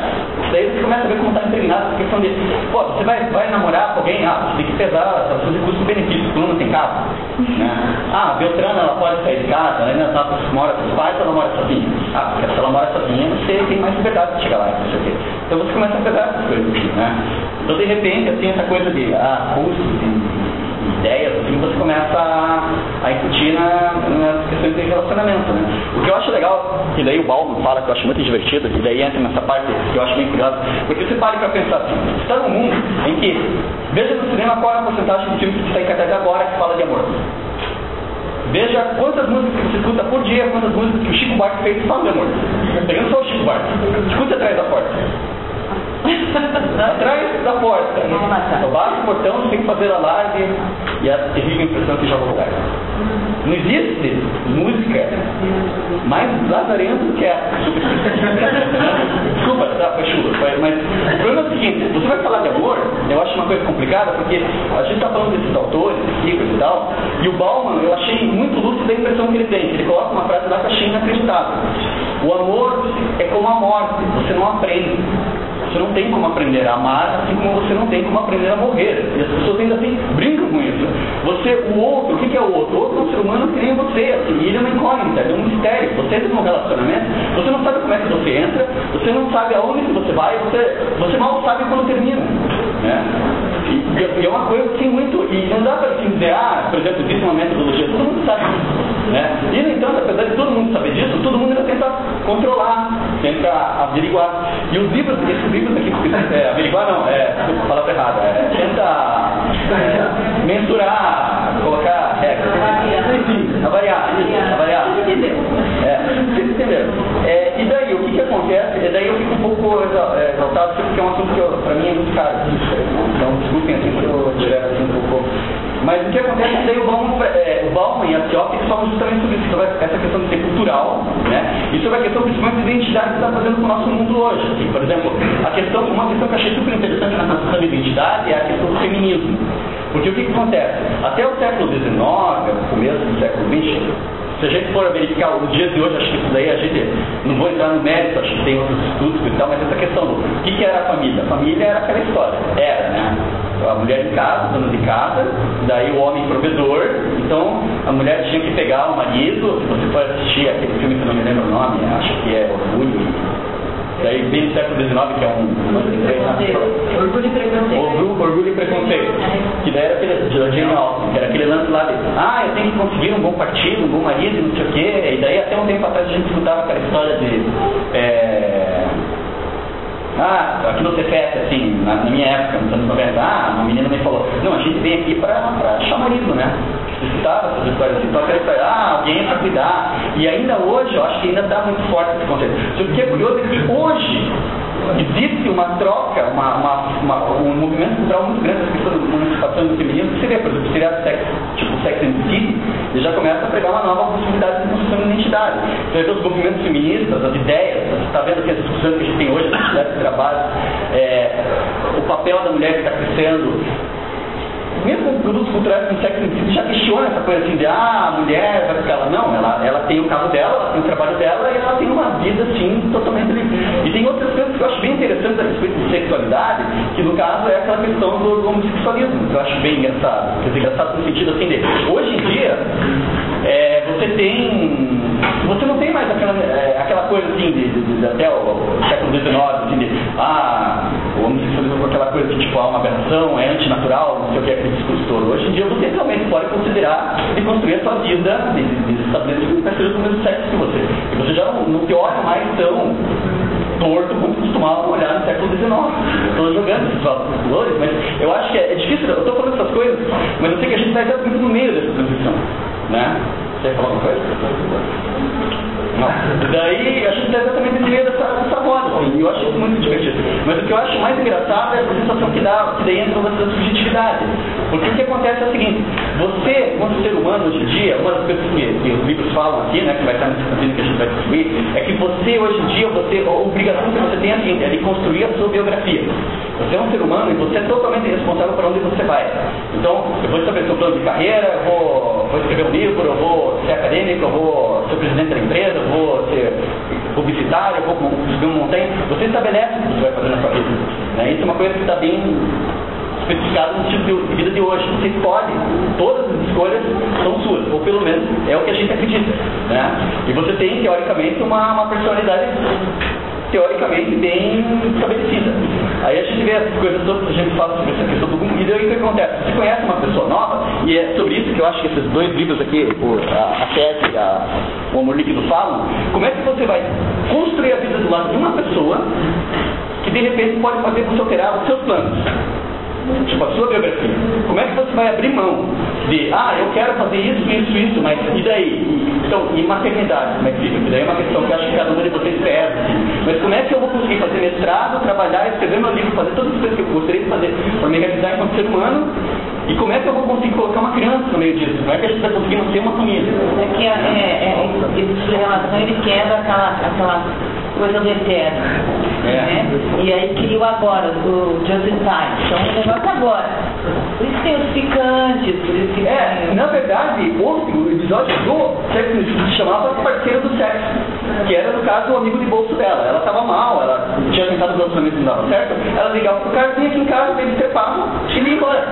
Mas peraí, o cara, ela ligava e daí ela dizia, ah, bacana, qualquer hora que eu ligar, ele vem, a gente transa, ele vai embora e ele não liga E é graça, né? É um um assim. Daí tem ela, e daí ela tenta um namoro com ele, tenta conversar com ele, ela descobre que a única coisa que ele serve é pra transar. Porque ele não, ele não é inteligente, ele não fala coisas que ela quer saber, ele é totalmente desinteressante, isso é bom na cama. Então ela não tem ele assim com essa coisa assim. E ele não, ele, ele não se queixa. Ele, tipo assim, pra ele tá bom, em quando ela liga, ele vai lá. Aí, aí ele cai no animalzinho de estimação. É, ele é um e é essa questão que a gente fala de amor livre hoje em dia. Essa questão assim de como é que você vai construir a sua vida do lado de uma outra pessoa que é uma incógnita? Tipo assim, o que, que você tem? Como é que você vai fazer? Tá, tanto para homens quanto para mulheres. Se o cara um dia tem um surto assim e fala, não, eu decidi que eu quero ser escritor. Tipo, beleza americana, acho fantástico. Assim, vem aqui, cara, não, eu não vou mais trabalhar.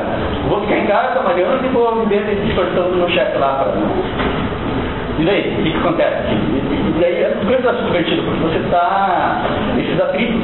E o que eu acho legal como isso se reflete é essa insegurança, né? Aí tem dois trechinhos só que eu vou falar rapidamente, só de texto, eles, eles estão no que a gente vai distribuir, só para não me prolongar muito, mas eu acho curioso, porque a gente fala dessas questões de relacionamento hoje, a gente sempre pensa, ah, pois é, porque antigamente, só que vamos pegar do ponto de vista de satisfação pessoal, né? Aí esse trechinho que eu tirei do livro do Baum. Todas as formas de relacionamento íntimo atualmente em voga portam a mesma máscara de falsa felicidade que foi usada pelo amor conjugal e mais tarde pelo amor livre. Ao olharmos mais de perto e afastarmos a máscara, descobrimos anseios não realizados, nervos em amores frustrados, sofrimentos, medo, solidão, hipocrisia, egoísmo e compulsão à repetição. As performances substituíram o êxtase, físico está por fora, a metafísica, o físico está por dentro, a metafísica por fora. A abstinência, a monogamia e a promiscuidade estão todas igualmente distantes da livre vida da sensualidade e onde nós queremos. Estamos errados. E daí o que eu achei bacana, só para encerrar, que é assim, a exposição que eu achei, que eu achei pertinente dizer, porque a gente viu, porque você vê aqui toda uma construção, essa nossa subjetividade, essa, às vezes eu fico pensando até isso, tipo, você tem liberdade então você pode fazer aquilo que você quer. Mas eu fico pensando, o que faz você querer aquilo que você quer? ah, não, porque você. Aí. Não, você quer por quê? Porque você assistiu no TV, porque você leu Marx, porque você realmente acha que é ruim. Tem um milhão de discursos, tem gente que acha que. A gente. Aqui nessa sala mesmo, você vai ter diversos discursos. Ah, porque o trabalhador é explorado. Não, mas veja bem, porque ele pode crescer na empresa. E... Então você vai ter uma série de discursos, cada um dentro do seu mundo, da sua condição, vai ter uma razão, né?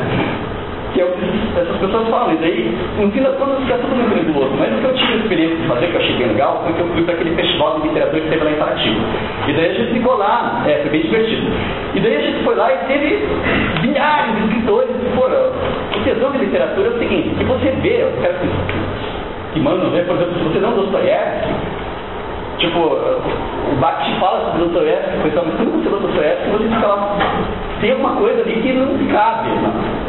Tá além, assim, não estou dizendo que não posso tentar ser aprendida, mas está além, né? Daí você vê um monte de coisa, e uma palestra que teve lá que foi extraordinária, extraordinária, foi da poetisa Adélia Prado, que foi no domingo de manhã. Daí ela ia falar sobre subjetividade. O tema da Flip era identidade, né? E por um acaso, eu estava lá, domingo de manhã, 11 horas da manhã, sentadinho, estava vendo falar. Eu nunca tinha ouvido falar da Vera não fazia a menor ideia era. Eu li na sinopse, ah, ela vai falar sobre impressões, é, simbolismo com religiosidade. Daí eu fui lá ver que ela é. Foi a palestra de maior impacto no clipe inteiro. Tipo, as pessoas choravam assim na plateia. Eu fiquei lá. Daí ela declamou poema, ela declamou um poema que, por sinal, depois eu, eu posso passar aí, não vou declamar, porque eu tenho o menor jeito para mim. Vai chorar? Eu vou chorar. Mas ela declamou um poema assim, o interessante da poesia da Lélia Prada é que ela, ela, ela vive numa cidade interiorana, no interior de Minas Gerais, ela não faz a menor questão de vir para a cidade, e ela valoriza essas questões assim, tipo, ah, relacionamento, só que relacionamento é aquela coisa assim, do, tem um, o poema que eu tenho aqui em questão seria de como uma mulher, uma esposa que ajuda o marido a limpar o peixe. Então, os dois estão limpando o peixe na cozinha, e ela descreve aquelas coisas assim, tipo, do silêncio, dos camadas que de repente, quando eles esbarram, assim, no movimento, os dois estão junto. Aí de repente ele olha assim e fala, ah, porque esse aqui foi difícil, né? Ela escuta, ela olha pra ele. E ela descreve aquele ambiente, assim, ela fala assim, uma serenidade ali, sabe? Assim, você simplesmente, ali, ela fala assim, como o silêncio se repete ali, era o mesmo silêncio que quando eles se conheceram, assim, as pausas, aquela coisa subjetiva. Daí a mulher encantou lá o pessoal. E o interessante é que ela tinha toda essa visão, e daí teve uma hora que ela falou, né? a existência humana é miserável. Ela disse. É uma coisa interessante para você falar no mundo de hoje que você é o seu produto, que você é power, que você tem um monte de livros de autoajuda que você se valoriza e você tem que existir por conta própria. E ela, e ela, a própria coisa que ela dizia, mas pô, mas ela fala de coisas tão bonitas, como é que a existência humana é miserável? Abre a pergunta no final e faça essa pergunta para ela, né? Pô, por que, que a, a, senhora acha que a existência é miserável, assim, né, com toda essa, essa né? visão de mundo, como é que você pode dizer isso? Daí é a resposta dela, né? É miserável demais, vocês não acham, não? Nós nascemos órfãos, tem a doença, a morte, e além disso somos miseráveis, conscientes de nós mesmos. A gente tem que ser muito ajudado, miserável sim. É. Daí essas coisas todas, você para para pensar, a gente fala dessas coisas de coedificação, etc. O que, que você é hoje? Você é um produto, você é uma coisa que você tem que ser enfeitado, você tem que manter o seu corpinho bonitinho, você tem que agradar gregos e troianos, você tem que agradar chefe, tem que agradar mercado, tem que agradar o pessoal da academia, tem que agradar seus amigos, tem que agradar a família, você, e daí você pensa assim, tal, o que a gente está se construindo assim. E o mais engraçado que eu acho nessa história toda, que dentro desse conceito, você se transforma sempre numa questão do homem competitivo, a mulher competitiva, o mercado de trabalho que está entrando em tudo quanto é lugar, e você sabe que a qualquer momento você pode ser dispensado, porque você não é necessário. Tipo, é o que ele sempre lembra você. Tem totalmente, você é completamente, absolutamente, total, assim, descartável. Né? Você entra num relacionamento, que é a coisa que, que mais me que, que mais choca, assim, eu sei, é a facilidade que, por exemplo, umas pessoas têm de estar desligadas das outras, e o que aborrece a gente nesse mundo moderno é que a gente não desliga, a gente deveria desligar essa parte da pessoa que se desligou da gente. A gente pega e fica carregando aquele peso, que diz, não tem absolutamente nada que a gente possa fazer. E daí uma coisa que eu, só para encerrar aqui que o Bauman falou bem, que eu achei interessante, é que hoje em dia você não discute mais como conquistar uma pessoa, como com, com, com, é, conservar um amor. O que você discute é como se livrar do desgraçado ou da desgraçada com a menor consequência possível para você. Para você já estar pronto, aí tem, para próxima. Aí tem um filme, que está citado aqui no Fuzininho, na nossa sessão de recomendação de vídeo, que é o Procura Seu Amor que Gosta de Cachorro. É bem legal. É, e daí abre, como é que abre? Abre com a Diane Keaton, sentada numa mesa com toda a família dela, dizendo para ela, olha, já faz oito meses que você se divorciou. Você precisa achar um novo marido ou um novo amor. A família decide isso para ela, ela conhece mais. E Deus fica pensando, ah, então tem um prazo. Você sai de um casamento de oito anos e você tem oito meses para se recuperar. Oito meses. Depois desses oito meses, você tem que sair com alguém e tem que arranjar uma outra pessoa, que você não necessariamente não se liga. Né? Aí é interessante que ela e o parceiro dela no filme, os dois saíram de relacionamento e nenhum deles aparece o antigo marido, a antiga esposa, e não é mencionado o nome deles. Eles não falam que não, porque eu sofri tanto e não sei o quê, mas não se fala do nome e eles simplesmente estão deslegados. Né? E daí o Bauman brinca sempre com coisa, né? Porque hoje em dia você não tem relacionamento, você tem conexões, que nem na internet. Você entra e você desconecta. E essa foto aqui é legal. Ela casou com 13 anos com esse cidadão aqui no século XIX lá no Chile. Ele tinha 50 e poucos. Daí ela foi comprada pela família. No Chile, está aqui no Fuzininho também. Foi no, acho que foi no Chile, ou no Peru. Eu peguei de uma revista. Foi dote tirado no ano de 1920, peruano, Peru. 1926. Daí ela, o título da foto era matrimônio inconveniente. Mas então é isso, vou distribuir aqui para vocês os sozinhos. O bom do sozinho é que você também não paga nada. Vocês podem pegar aí, é, daí, pô, tendo foto, daí, ah é, daí tinha aquela questão que a gente falou que eu falei que ia falar aqui para vocês, né? É, que eu falei que ia falar aqui que a gente discutiu que a gente estava conversando. Tudo isso. Tudo isso leva à seguinte indagação para ser questionado depois. Você tem um relacionamento, você não sabe o que vai acontecer, você não sabe se vai dar certo, você não sabe se não vai dar certo, você não consegue ficar sozinho, você não consegue ficar acompanhado, você tem peso de, de, de tem problemas para conseguir se ajustar com, o horário do parceiro, da parceira, tem dificuldade de encontrar uma pessoa que seja interessante, uma pessoa que seja legal e blá blá blá blá blá blá. E não tem a grande questão que a gente faz no nosso mundo fantástico de hoje é amor pra quê? tipo, para pra pensar, quando ele cabeça que dá e tudo aqui. Amor pra quê? Na boa, pra quê? Tipo assim, é, pra quê? Ah, daí tem um que a gente não vai entrar no caso, tem a indústria farmacêutica, depressão, tipo assim, quantidade de pessoas, não, a quantidade de pessoas que eu conheço que fazem análise, incluindo eu, assim, remédios pra você dormir, e não sei o quê, e daí você diz que você tá num mundo legal, feliz, perfeito. Ah, pra mim? Pode crer. Você não sabe o que Você foi. que pra eles me aguentar. Às 12 e 8, assim, uma alfa análise. Bom, saindo então do amor. Agora ficou quieto. É Não, eu saí não, até continuando. Né? pensando nas questões aí do amor, podemos pensar que... Amor do líder. Você acabou de falar que talvez o amor sirva justamente para facilitar na arte, facilitar, é, também como tema de arte, e assim, Aí vem a arte. Ela vem talvez para aliviar a dor. Líder, você está vivo por causa da arte. Estava vendo que você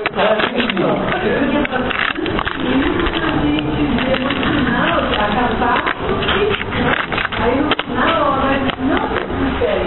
É o que a Adélia Prado não falou. Não se desespere. A gente tem arte. E aí a coisa muda. Eu sou de uma pessoa super indicada da, da, da, da, palestra, mas tinha tudo a ver, porque essa questão assim, do simbolismo, né? São coisas que você não consegue expressar, você precisa de algo mais, assim, e a arte seria uma das maneiras que ela usa para, ou de acertar essa coisa.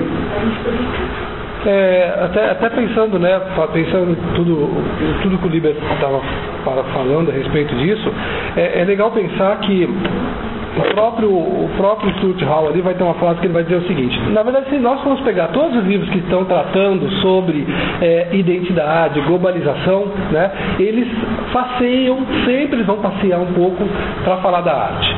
Ou sempre a, a justificativa positiva eles vão encontrar um- no artista, é, na pessoa que está trabalhando com a, com a criação, né, na- é, sempre tem esse, esse caminhar. Isso acontece no, no Hall, isso acontece um pouco no, no Bauman, isso acontece com vários autores. Né? Então, é, ele vai dizer o seguinte, que todo meio de representação né, deve traduzir né, o seu objeto em dimensões espaciais e temporais. Né, que daí é um- é, já está implícito na ideia de arte. Então, a arte de hoje, a, ideia, a arte atual, né, os artistas que estão trabalhando hoje, né, é, eles só poderiam falar, eles só poderiam estar pegando carona justamente nesses pontos. Né, é, do que é essa questão de solidão, né, de você se banir ou, ou não, né, ou então de pensar na questão do objeto, né, do homem-objeto ou do amor pelo objeto, ou então partir para a ideia mesmo cibernética da coisa, né, que é, voltando lá, até pensando é, na ideia que a gente vai ter, né, voltei, voltei a pensar no, no, no Paulo, né, no Paulo Laurenti, quando ele vai tratar da arte através da computação, né, que ele vai dizer que nós estamos no ciclo, é, agora no ciclo eletrônico. Né? É, então pode-se pensar na arte hoje de uma forma bastante abrangente e não é exatamente hoje. Né? A gente pode pensar nisso é, a partir, se nós formos pensar no que está acontecendo artisticamente agora, nós não vamos estar falando necessariamente do agora, atual, do aconteceu hoje. Né? A gente vai estar falando ainda de coisas que ficaram lá no início do modernismo, ainda convivendo em harmonia, entre aspas, com essa arte cibernética, podemos pensar assim. Né? Então, é, eu não pensei, a gente na, nas discussões, eu nem fiquei assim, não, né, não vai começar a tentar se estender, porque daria um super pano para manga, e eu comecei a, a pensar em quem que estaria trabalhando com arte, né, ou ainda hoje, ou quem trabalhou com a produção artística, pensando na questão da identidade né, que estava passando pelas, pelas questões da identidade, da, da questão da subjetividade e tomando partidos artísticos que fossem bastante pertinentes à sua, à sua classe. Né? É, assim como, por exemplo, né, se nós pensarmos assim, desde a década de 50, né, final de 50, né, vamos pensar na pop art. Né? A pop art vai trazer à tona o quê? Justamente a questão da, é, dessa coisa da, do objeto, do fetiche objeto, e ele vai trazer isso que é fetiche para a sociedade americana, para a produção artística, dizendo, né, veja, né, ó quem somos, ó o que consumimos, é a Sopas Campbell, é a Marilyn Monroe, né, é o Elvis Presley, né, afinal de contas, eles são pessoas, não são seres humanos ou são produtos? E daí já começa uma indagação que vai se estender por toda a produção artística de 60, 70, é, 80 e ainda está sendo colocado em voga hoje. Né? Eu fiquei pensando muito nisso quando o Fred me mostrou é, essa. Como é o nome da garota? Qual? A Catiúce ou a Mary Moon? Enfim, qualquer, um, qualquer uma delas. Né? É, o modo como ela se expõe. Né? Não é mais a Marilyn Monroe, é a Catiúce, né? que está em evidência, que aparece no programa da, da Galisteu, enfim, né? É, que estão em evidência. Né? E também a, a gente fica pensando, nossa, né? parece um produto também, né? que eu posso comprar, eu posso negociar, eu posso Ela tem uma loja virtual. Ela tem uma loja virtual que você compra todas as roupas que ela usa. É, imaginei. É. Imaginei. Então assim, por trás disso também tem um. Por trás disso às vezes tem um ganho.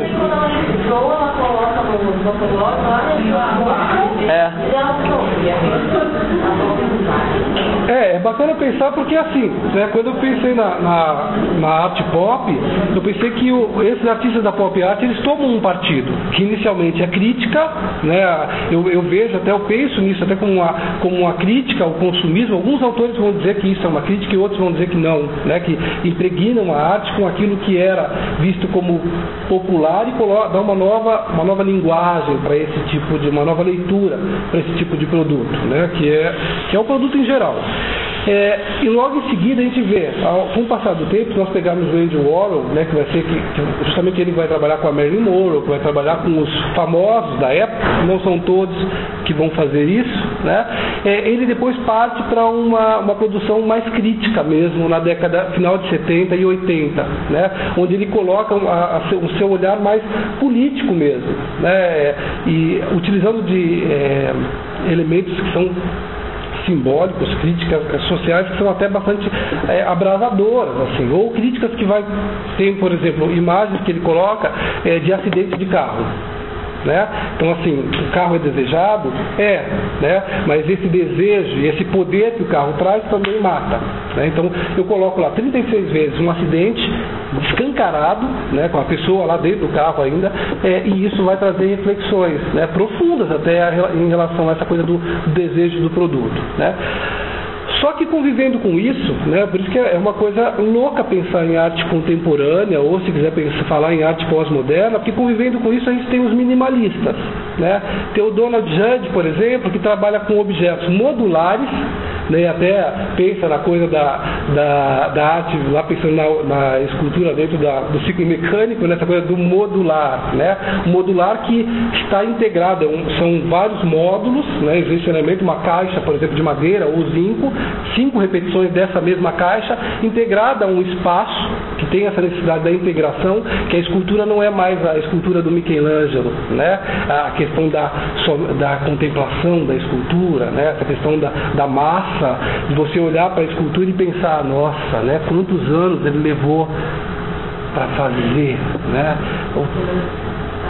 É.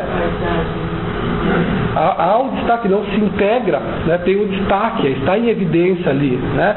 E, e, outra escultura feita já na década de 60 que ela se integra com o espaço que se você talvez não tiver é, ligado ao acontecimento artístico, ele é o próprio espaço ele é a continuidade da arquitetura, né?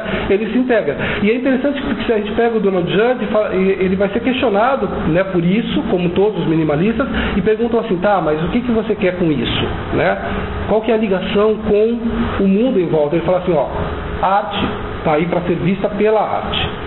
O artista ele tem que ter uma consciência política, sim, mas isso não tem que envolver a arte. Né? A arte é outra coisa. Ela só é permitida, olha que coisa estranha, né? Só é permitida que ela esteja associada à política só em casos muito extremos. Né? Então é, é um outro posicionamento convivendo com a pop. Paralelo a isso, tem artistas que vão estar trabalhando com o objectual.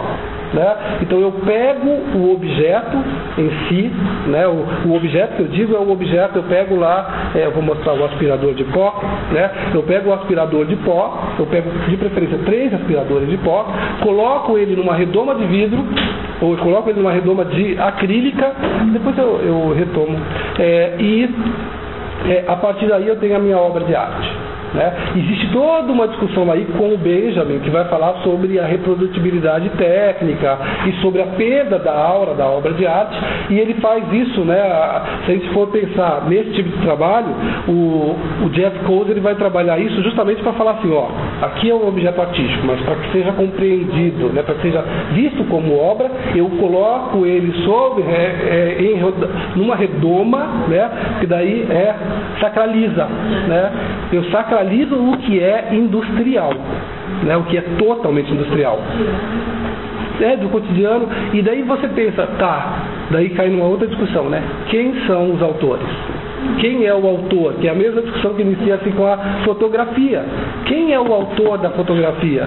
Né? E a mesma discussão que se estende para o computador, né? para a arte para o computador. Por mais que você o artista sente, trabalhe, tem as ferramentas todas ali, ele possa ser até uma reprodução de um retrato via computador, né, um retrato, é, trabalhando o retrato, uma pintura por meio do, das ferramentas que o computador dá, né, dos elementos que o computador dá, quem realmente né, está envolvido, né, quais, quem são os autores.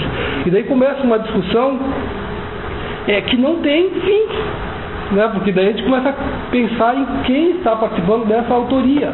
A mesma coisa de uma outra produção artística convivendo paralelamente com tudo isso, que é a instalação. A instalação por si só, né? tá, o artista vai e faz uma instalação, ele, é, que é o caso do, dos minimalistas também, né? ele tenta integrar a obra de arte a um determinado espaço, né? só que é, essa obra ela só se evidencia a partir do momento que você tem o, o espectador inserido nessa instalação. Enquanto fotografia, o que, que representa? Enquanto não tem alguém ali circulando, muitas vezes é, interferindo, né, muitas vezes movendo. É, é lógico, né? a gente vai ter a obra, a escultura também acontece muito disso, pensar a Ligia Clark no Brasil, a Ligia Clark fazia os bichos que era para ser movidos, mexidos, interferidos, e hoje em dia a gente vai ver uma, uma exposição dela, os bichos estão numa redoma de vidro. Né? É, também é, é, outro problema, porque ali o, o, autor, existe o autor, mas existem as pessoas que a obra acontece enquanto ela está sendo articulada. Né? Então, existe também a parte com a discussão de autoria. E paralelamente a tudo isso, né, outras infinidades de coisas né, a serem pensadas, a gente tem autores que estão discutindo a questão também do gênero, né, do papel da mulher, né, através da arte, e nisso a gente encontra, eu não sei, eu ver a ordem dela ali. É a gente encontra. Aqui eu, eu coloquei, só para. Já chego lá no, no, gênero. Aqui coloquei, nós colocamos essa imagem só para pensar no trabalho posterior que eu falei do Andy Warhol, né, que ele chama é, Natureza Morta o trabalho. Né? E a imagem ela fala muito por si, né? principalmente a questão da sombra é, em vermelho, né? essa coisa do, do vermelho ali, em contraste com, a, com a, essa coisa com essa imagem que não tem, até sem cor, né, da, da foice do martelo, acaba falando, né, acaba sendo uma crítica mordaz, ou excitando um pensamento sobre, sobre isso, né, na década já de 70. É, Aqui, só para pensar numa obra do Donald Judd, que eu falei do, do, dentro do minimalismo, né? então a, aqui não é a questão modular, mas ela é, está dentro dessa desse pensamento do módulo. É o objetual, é, é, vale pensar que ele também não é mais é, somente, o, não é o autor, o único autor, porque ele projeta, manda para a fábrica, manda para a indústria, a indústria elabora, né? a indústria vai é, elabora não, a indústria vai é, materializar isso né, na produção, é feito com os materiais todos industriais de ponta fornecidos na época e ele tem o trabalho pronto. Né? E, sim, daí tem a interpretação de quem, né, da, dos que circulam da, da própria crítica em si. Caso, com essa concepção nova que temos na arte clássica, tem a questão da originalidade, da autenticidade do quadro, tem a questão de, do estilo do autor, tem, é, por exemplo, você, o, o estilo do período, né? Não são valores. No caso, nesse novo estilo artístico aí, esses valores caem, questão da autenticidade, de, né? É tem assim, o Jonas Harris, que vai trabalhar com, que é um historiador de arte, professor, ele vai dizer que você tem assim, a partir da, da década de 70, na verdade eu acredito que até antes, você tem assim, a crítica à diferença, a crítica ao mito da originalidade, né? você quebra esse mito da originalidade, e você tem também a, a crítica às narrativas históricas. Né? Então você, aquela, aquelas verdades todas que você tinha anteriormente, elas passam a não fazer muito sentido. Principalmente para.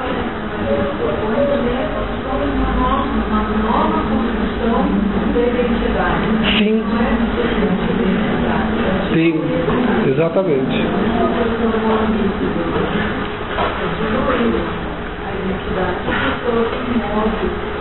Sim, a, não, não é uma negação né, de você negar. É engraçado porque alguns autores vão colocar assim que, se for pensar dentro da pós-modernidade, ele vai dizer o seguinte, que existia uma certa negação no moderno, que é a pura aceitação do pós-moderno. É.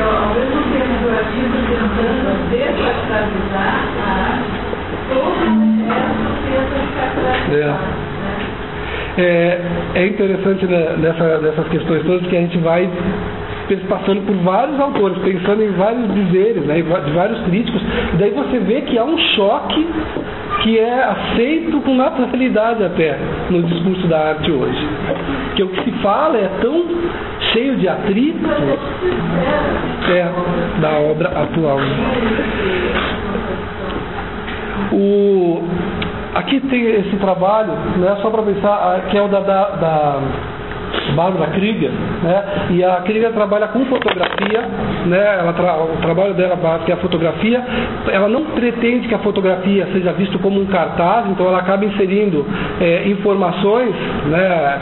Escritas, é, para que complemente o para que faça parte do trabalho, não complemente, mas geralmente ela está sempre contestando. Há sempre uma contestação e há sempre tem uns trabalhos, né? Que ela faz bem numa época que ela estava é, bastante envolvida com as questões feministas, que ela fala assim, tá, é, existe um homem apontando que ele diz, é, você e eu, né, o apontamento você e eu. É, e é um homem que faz essa, é, essa afirmação. Daí diz assim, você, né, você que ele está falando é você a mulher, né, eu, né, eu ainda como detentor do poder. Então ela lida muito com essas, com essas coisas que estão sendo tratadas o tempo inteiro em relação à identidade mesmo do indivíduo. Esse daqui, ele está falando, né? O seu conforto é o meu silêncio. Né? Confortável, meu silêncio. Não, sem atrito, sem, sem discussões, né? as coisas ficam tranquilas. Né? Aí tá, tudo fica confortável. É, e aqui depois ela vai começar a trabalhar com aquilo que eu falei das instalações. Nas instalações, as várias instalações que ela acaba fazendo, é, são sempre bastante polêmicas, né, são muito polêmicas, e sempre vai tratar da questão de, da, da violência, do estereótipo, da agressividade, né, mas pensando nessa coisa de percorrer todo um ambiente fechado. É, não é mais. É, é uma, é uma instalação. É, uma, é, Pode entrar aí dentro?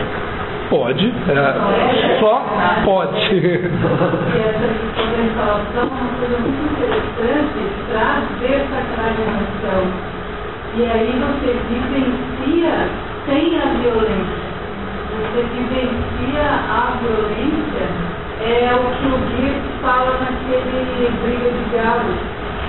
Ele compara no Briga de Galos, aí é uma visão do né? Ele compara a obra de arte a eventos rituais como a briga de galo. Na briga de galo, o dono do galo, que é, é morto, né? não é o dono que morre, é o galo que morre. Então, ele vivencia de uma outra forma, como se fosse é, tecnologicamente. Né? E aí ele, ele compara a obra de arte, mas desacraliza né?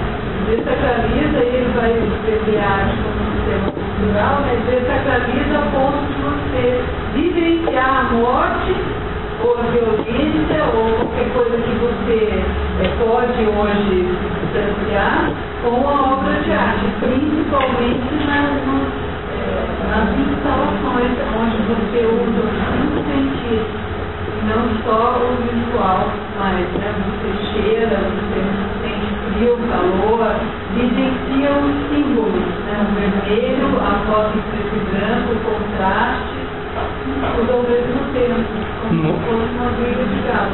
Esse trabalho dela é o campeonato de galo. É. Os dois logos. Né? Se, se, se vivencia no todo, né? não é só na escrita, né? não é só na questão verbal. É Tem um trabalho que é bem bacana para pensar isso, que é um trabalho do Eduardo Kenros, não sei se você já viu, que é o Hospital do Estado. Que ele coloca uma, o Hospital do Estado, que é, ele coloca um, é um ambiente também fechado, uma fala, né?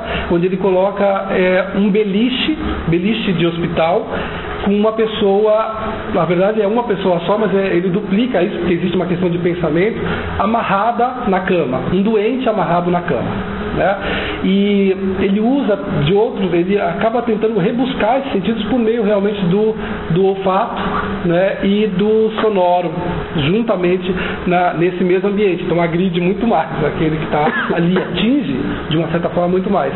E a, a pessoa passa a refletir porque é, ele recria um ambiente né, hospitalar, quase um quarto de hospital, mas cheio de duplos sentidos. Né? Porque a pessoa que está amarrada, quase que algemada na cama, ela não está realmente algemada, ela está ali porque ela está em fase terminal, a única coisa que funciona é o cérebro, né? e para ele demonstrar, né, para evidenciar isso, ele coloca um aquário na cabeça do indivíduo, né, da escultura, e dentro desse aquário existe um peixe vivo que gira, e gira, e gira. Então o cérebro funciona, o corpo. Né? E é bacana porque é super agressivo. Né? Assim, até visualizando é muito agressivo. Uma vez eu coloquei essa, essa imagem para que os alunos fizessem uma, uma leitura e eles colocaram assim, uma aluna veio assim e falou assim, é horrível, é péssimo, fiquei me sentindo mal, é nojento, deve escrever uma série de coisas negativas. Ela falou assim, não me diz nada. Que ótimo, né? Se quando não diz nada é, é assim. Ah, daqui daí pula. Aqui eu vou só pensando que eu não comentei, mas tem a ideia do hiperrealismo, né? a simulação da, a simulação da realidade, então tentando fazer com que a escultura seja mais real do que o real. Né? Isso fica bem, bem demarcado na década de 80. Né? Ah, aqui é uma alusão do, do John de Andrea ao Pigmalião e Galateia.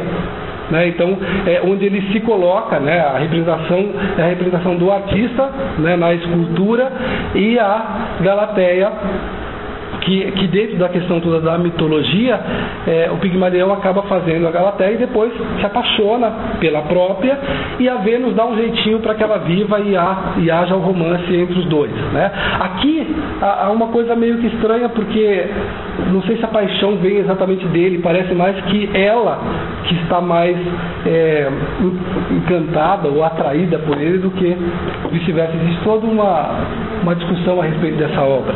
E dá para ver assim que fica meio que inacabado. Né? Aqui é, é polivinil, é, é uma, aqui é polivinil é, trabalhado em, depois com, com óleo, né? com, com colorido a óleo, e vai ser um dos, dos elementos utilizados na, na indústria do cinema para fazer. Oi? É, para trabalhar com filmes, os bebês que a gente vê e assim por diante. Ah, aqui é só. É, eu coloquei para pensar nessa produção da arte, né, envolvendo a questão do, do relacionamento, né, da, essa busca pelo relacionamento, que vai falar sobre. É, qual que é a tradução ali exatamente? A, a possessão, né? A, o que significa a, a posse para você?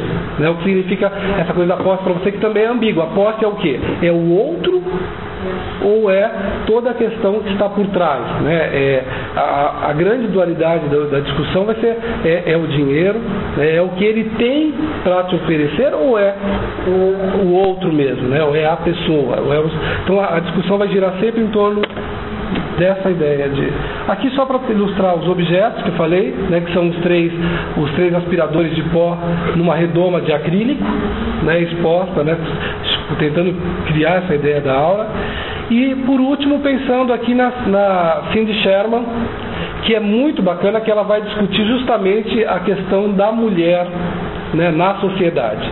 E o que é bacana é que a Cindy Sherman ela lida justamente com gênero e identidade feminina sempre a identidade feminina.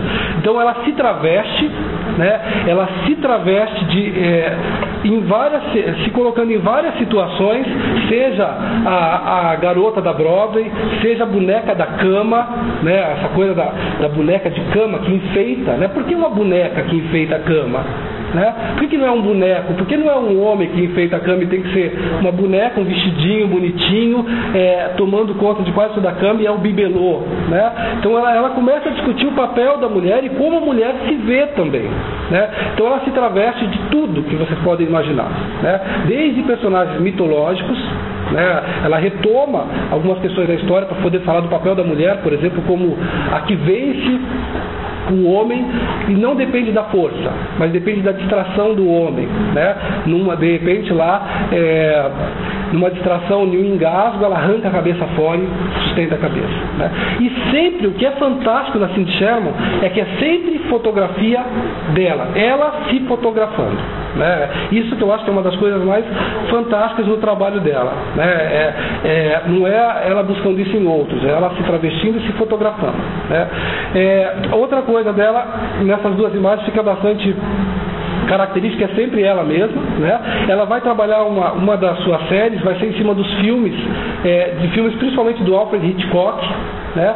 É, então ela trabalha as fotografias todas é, preto e branco e sempre com situações mesmo de filmes. Ela rebusca essas imagens e traz isso à tona. Outras vai ser a questão da, da sexualidade feminina. Para trabalhar a ideia da sexualidade feminina e das reproduções estereotipadas dessa sexualidade, ela vai retomar quem? A Madonna, por exemplo, né? a Marilyn Monroe, aí começa a pegar é, esses elementos tratados nos filmes, reproduz e fotografa. Sempre ela. Ela aparece também como Índia na selva, nua, né, pronta para reproduzindo essa imagem da Índia na selva, enfim, uma infinidade de coisas. E essa que eu acho bárbara, que ela está se colocando como uma uma secretária, né, essa ideia de uma secretária nada desejável, diferente daquelas de minissaia com super decote, né, é, exagera no batom, exagera na maquiagem, um super óculos, né, então buscando sempre elementos do, do estereótipo para tratar, perdão, para tratar da mulher, do papel, os, os papel, o papel que a mulher tem na sociedade, como ela se vê, como que isso pode ser contestado, é, e daí passa por essa coisa de tentar pensar na identidade feminina, né? sempre tentando rebuscar essa coisa da identidade feminina. Né? Então é por isso que eu pensei, eu comecei falando que a arte hoje ela está buscando, ela está bebendo da mesma água de tudo isso que a gente está discutindo aqui, dessa coisa da globalização, dos efeitos, né? ela não fala de outra coisa. Né? Alguns artistas vão dizer que a, a, a, gente sempre tende a pensar assim, né? principalmente na escola, a primeira coisa que, que existe um comparativo entre tudo isso que se vê produzindo hoje e a arte clássica sempre vista como a intocável, né? aquela que vai mostrar a verdadeira beleza. A gente tem sempre essa, é, essa indagação. Né? Mas é, daí fica aquela coisa, o artista que está produzindo agora, né? fazendo uma escultura como Michelangelo, simplesmente por trabalhar a ideia da, da cópia, né? por mais perfeito que seja, está traduzindo a sua realidade? Né? É arte, né? fica um monte de, de, interrogações que eu nem vou adentrar. Né? Mas só para a gente pensar na, nas múltiplas possibilidades e na, nas múltiplas facetas da arte na atualidade. Aí fico por aqui antes que elas me matem. ah, eu, só queria só. Eu acho que até perdi porque ele caiu lá junto, mas depois eu, eu falo. É que eu estava vindo para cá e eu recebi um panfletinho que achei a cara do livro, mas depois eu leio. A arte, a, as relações que a gente troca com o parceiro, com as outras pessoas, assim, a gente procura de alguma forma resposta para as nossas próprias indagações. E aí, uma coisa que o Felipe falou que eu acho importante a gente, a gente frisar aqui, até onde essas indagações são nossas, até onde essas respostas são nossas, até onde as opções são nossas, as opções pelas quais nós somos responsabilizados, né? Porque você consegue ser o presidente da empresa, ótimo, né? Se você não consegue, você é incompetente. Então as opções são suas sempre, a responsabilidade também é sua sempre. Até onde isso tudo é inerente nosso e até onde isso é, é é conduzido, é construído. É, acho que teria, teria seria acho que três coisas que seriam interessantes falar sobre identidade, né? Seria esse negócio, essa questão da construção, da negociação, né? Então, negociação, e essa questão dessa ambivalência que ela tem, né? Desses dois lados, dessa contradição que já está inerente nela mesmo. Ou seja, a identidade ela só vai existir a partir de uma diferença, né? E a partir do momento que você vai assumir uma, uma identidade, essa identidade passa a ser uma negação de tudo aquilo que você não é, que você, entre aspas, escolheu, vamos dizer. Né? Acho que isso é interessante colocar, que acho que isso que, que perpassa tudo assim que a gente está falando, né? Que daí eu até tentei fazer uma. Que eu, eu não sei se você vai concordar ou não, a gente discutiu muito, mas entre as discussões saiu uma frase que eu marquei aqui que era, né? Que identidade é, ela é negociada, ela é uma construção, que é, é para um grupo, né? Para construir sua unidade ou sua aceitação ou a sua exclusão. Daí, então, nas nossas discussões, a gente meio que dizer se o pessoal concorda com isso, mas dentro da nossa discussão, foi isso que para mim ficou bem forte, assim. E daí tem questão também dos artefatos, né? Que eu acho que é foi o que faz aquele botou do iPod, por exemplo, lá, que vai fazer, ah, vai construir essa identidade para você, você vai ter objeto para você mostrar alguma coisa que teoricamente você acha que você é, que daí já entra uma questão mais objetiva ainda, que é a identidade própria que você tem e que os outros vão ter, né? De eu, eu, eu vou ter uma visão minha, o Arisa vai ter uma visão minha, o Fred vai ter uma outra visão minha que necessariamente as coisas vão ser diferentes. As identidades. Vai ter as identidades, né? Essa, essa coisa múltipla, assim, né? Que está totalmente subjetiva, né? Mas se você quer ser uma coisa que você não é. É, outra coisa que achei legal, que o pessoal não comentou. É, eu até ontem estava pensando, e daí alguém comentou comigo, ah, tô com uma dor de cabeça aqui, vou pegar um remédio, né? Daí eu fiquei pensando, como estava estudando muito isso, eu falei, nossa, olha, isso aqui coisa mais imediatista, né? Tipo, ah, você tá mal, vou pegar o remédio, aqui tenho um remédio para tudo, né? Aquele negócio do, do, do instantâneo, assim, né? que gera aquela, você tem aquela certa ansiedade, porque você está sempre mudando e você fica muito ansioso. E de repente tem um remédio, ah, eu estou depressivo, ah, pega um remédio aqui que passa. Eu que era pega aqui que passa, né? Essa coisa, assim, é, eu achei. É uma pena que eu não. não foi ontem à noite eu não trouxe uma imagem santa do remédio, mas acho que ilustra bem isso, né? E outra questão também que, que o não levantou, que é um universo à parte, assim, não tem contato com isso, acho que não, é a questão daqueles é, massive multiplayer, que eles falam lá, online, que é um mundo virtual real, vamos dizer assim, né? É você compra um joguinho, né? Vou citar um aqui que é o World of Warcraft, que eu já joguei, já vi, já sei como é que é. Você compra um joguinho e aquele joguinho te possibilita você entrar num mundo que é um outro mundo. Digamos, lá tem tudo, lá tem as pessoas, tem comércio, tem. É, é a vila, não, só que é uma vila diferente. Vila virtual. Porque, é, porque você consegue falar com as pessoas, por exemplo, um caso que aconteceu no maior, no maior servidor que existe nesse jogo, né? Os caras lá fizeram um. É, eles, eles, eles, fizeram alguma coisa lá e, pô, trouxeram um ser lá gigante que estava destruindo a maior cidade do outro reino. São dois reinos que brigam, né?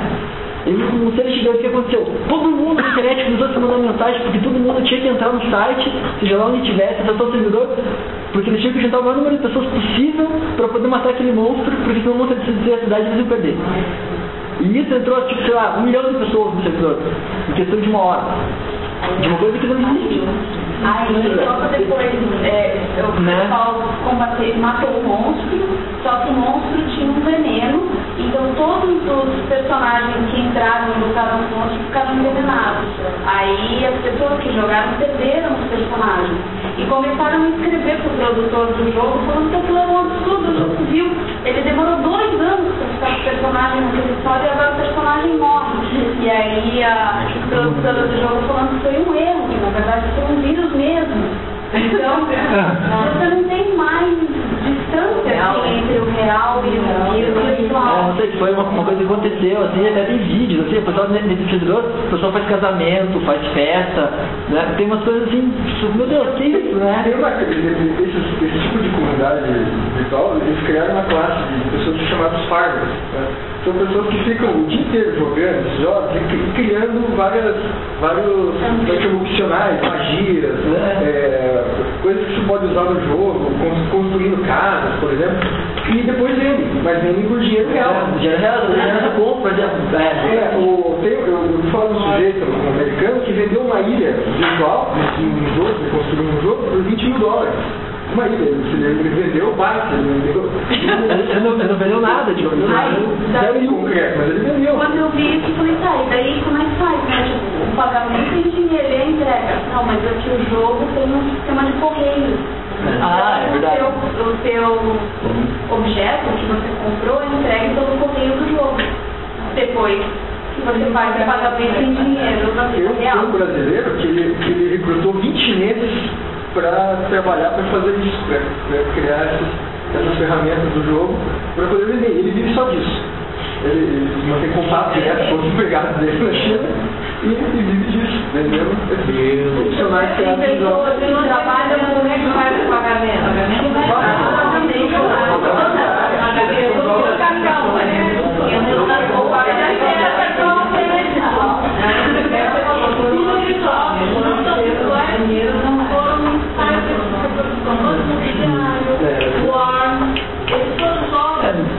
Aquele próprio. É, mas não mas eles foram muito para eles. é, não sei se o pessoal lembra aquelas de. Tinha tudo. É, é, Wallhammer, acho que é que umas miniaturazinhas assim, colocavam em. Fizeram, sabe o que, que era? Tinha nos anos 80, eles faziam o cenário. O pessoal se reunia para montar, o pessoal se reunia para fazer, pra fazer é, para pintar a miniatura, para colocar, para fazer. Tinha essa interação, né? Hoje em dia não, hoje em dia você pega um jogo, coloca no computador e sai jogando. Mas a gente fica, a gente fica impressionado que as pessoas gastam dinheiro comprando ilhas, não sei o quê. Agora, pense bem, ah, o que é, o que é, o que é para essas pessoas uma roda de pôquer? É, eu estava pensando virar um cassino, né? Não, quer dizer, não, o que eu estou querendo dizer assim, é tão ridículo a roda de pôquer para essas pessoas quanto para nós é ridículo isso que está acontecendo. Assim, é, é- é, não, é de, não é hoje que se, se apareceu isso. Na realidade é só uma manifestação de algo que já existiu, do imaginário do ser humano e da, da competição. Está tudo ali sendo trabalhado nesses, nesses Então, jogos. você teve uma ideia como a arte centralizada, é, na arte está tendo isso também. O que propôs é, que as pessoas mandassem luz para a bactéria Ela estava no museu, pela internet, ela só viveria com a luz. Então aí começou o plano de discussão. Puxa, ela é uma bactéria. E aí, será que vale a pena todo dia mandar luz para ela? Será que não é melhor ela morrer? Porque bactéria é bactéria. e tal, e não, né? E aí a hora que ele propôs o cachorro verde, aí ficou a arte transgênica, não pode. Não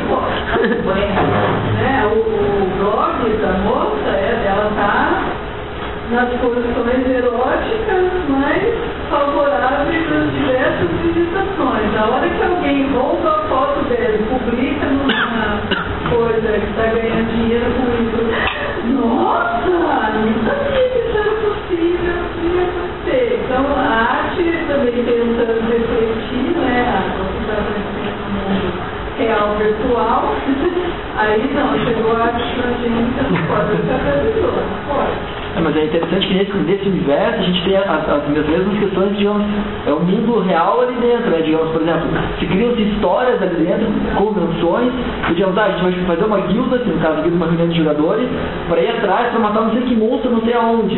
E daí aquelas pessoas possam ir lá para tentar ganhar um item que quando o cara colocando o personagem dele vai mostrar e vai falar, nossa, ele foi lá, olha só, todo mundo vai ficar. É, daí fica, né? E daí e, é, é organizado, tem o pessoal baixo, o pessoal mais alto, o pessoal que comanda, e tem realmente os, os masters, né? Os field masters, são os donos, que, e é, nossa, extremamente complexa a rede, assim, não é uma coisa. A gente acha que é, não é estruturado, assim, é extremamente estruturado e estratégico, assim, né? E é bem cada, cada tem uma cidade, assim, é um negócio muito. Assim, daria para estudar bastante É,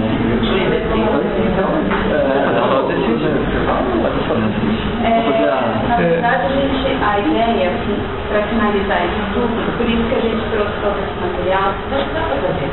É, eu acho que não vai dar para discutir. Era que cada pessoa com. É, então vamos falando aqui, vamos propor exercitar. E eu, eu, eu, eu te exercício para você fazer rápido. Não é para ficar pensando, é pegar coisa, sentir e fazer. Então, na verdade, assim, quem é você? Tem vários objetos aqui, vários materiais. Você vai escolher os materiais, a opção é sua, e você vai construir uma produção. Um pro- dentro, dentro do que está disponível, né? A opção dentro do que está disponível. Então você vai construir um produto que seja você. E daí, através dos produtos, você vai se explicar. Essa é a ideia. Aí, não, não, você, você vai um Quantos você quiser, tá bom? Tá. Você vai construir a sua identidade, é, o seu Tesoura, escola, para tanto. Eu não consigo pensar com vontade distinta. Daí, paralelamente a isso, a gente pode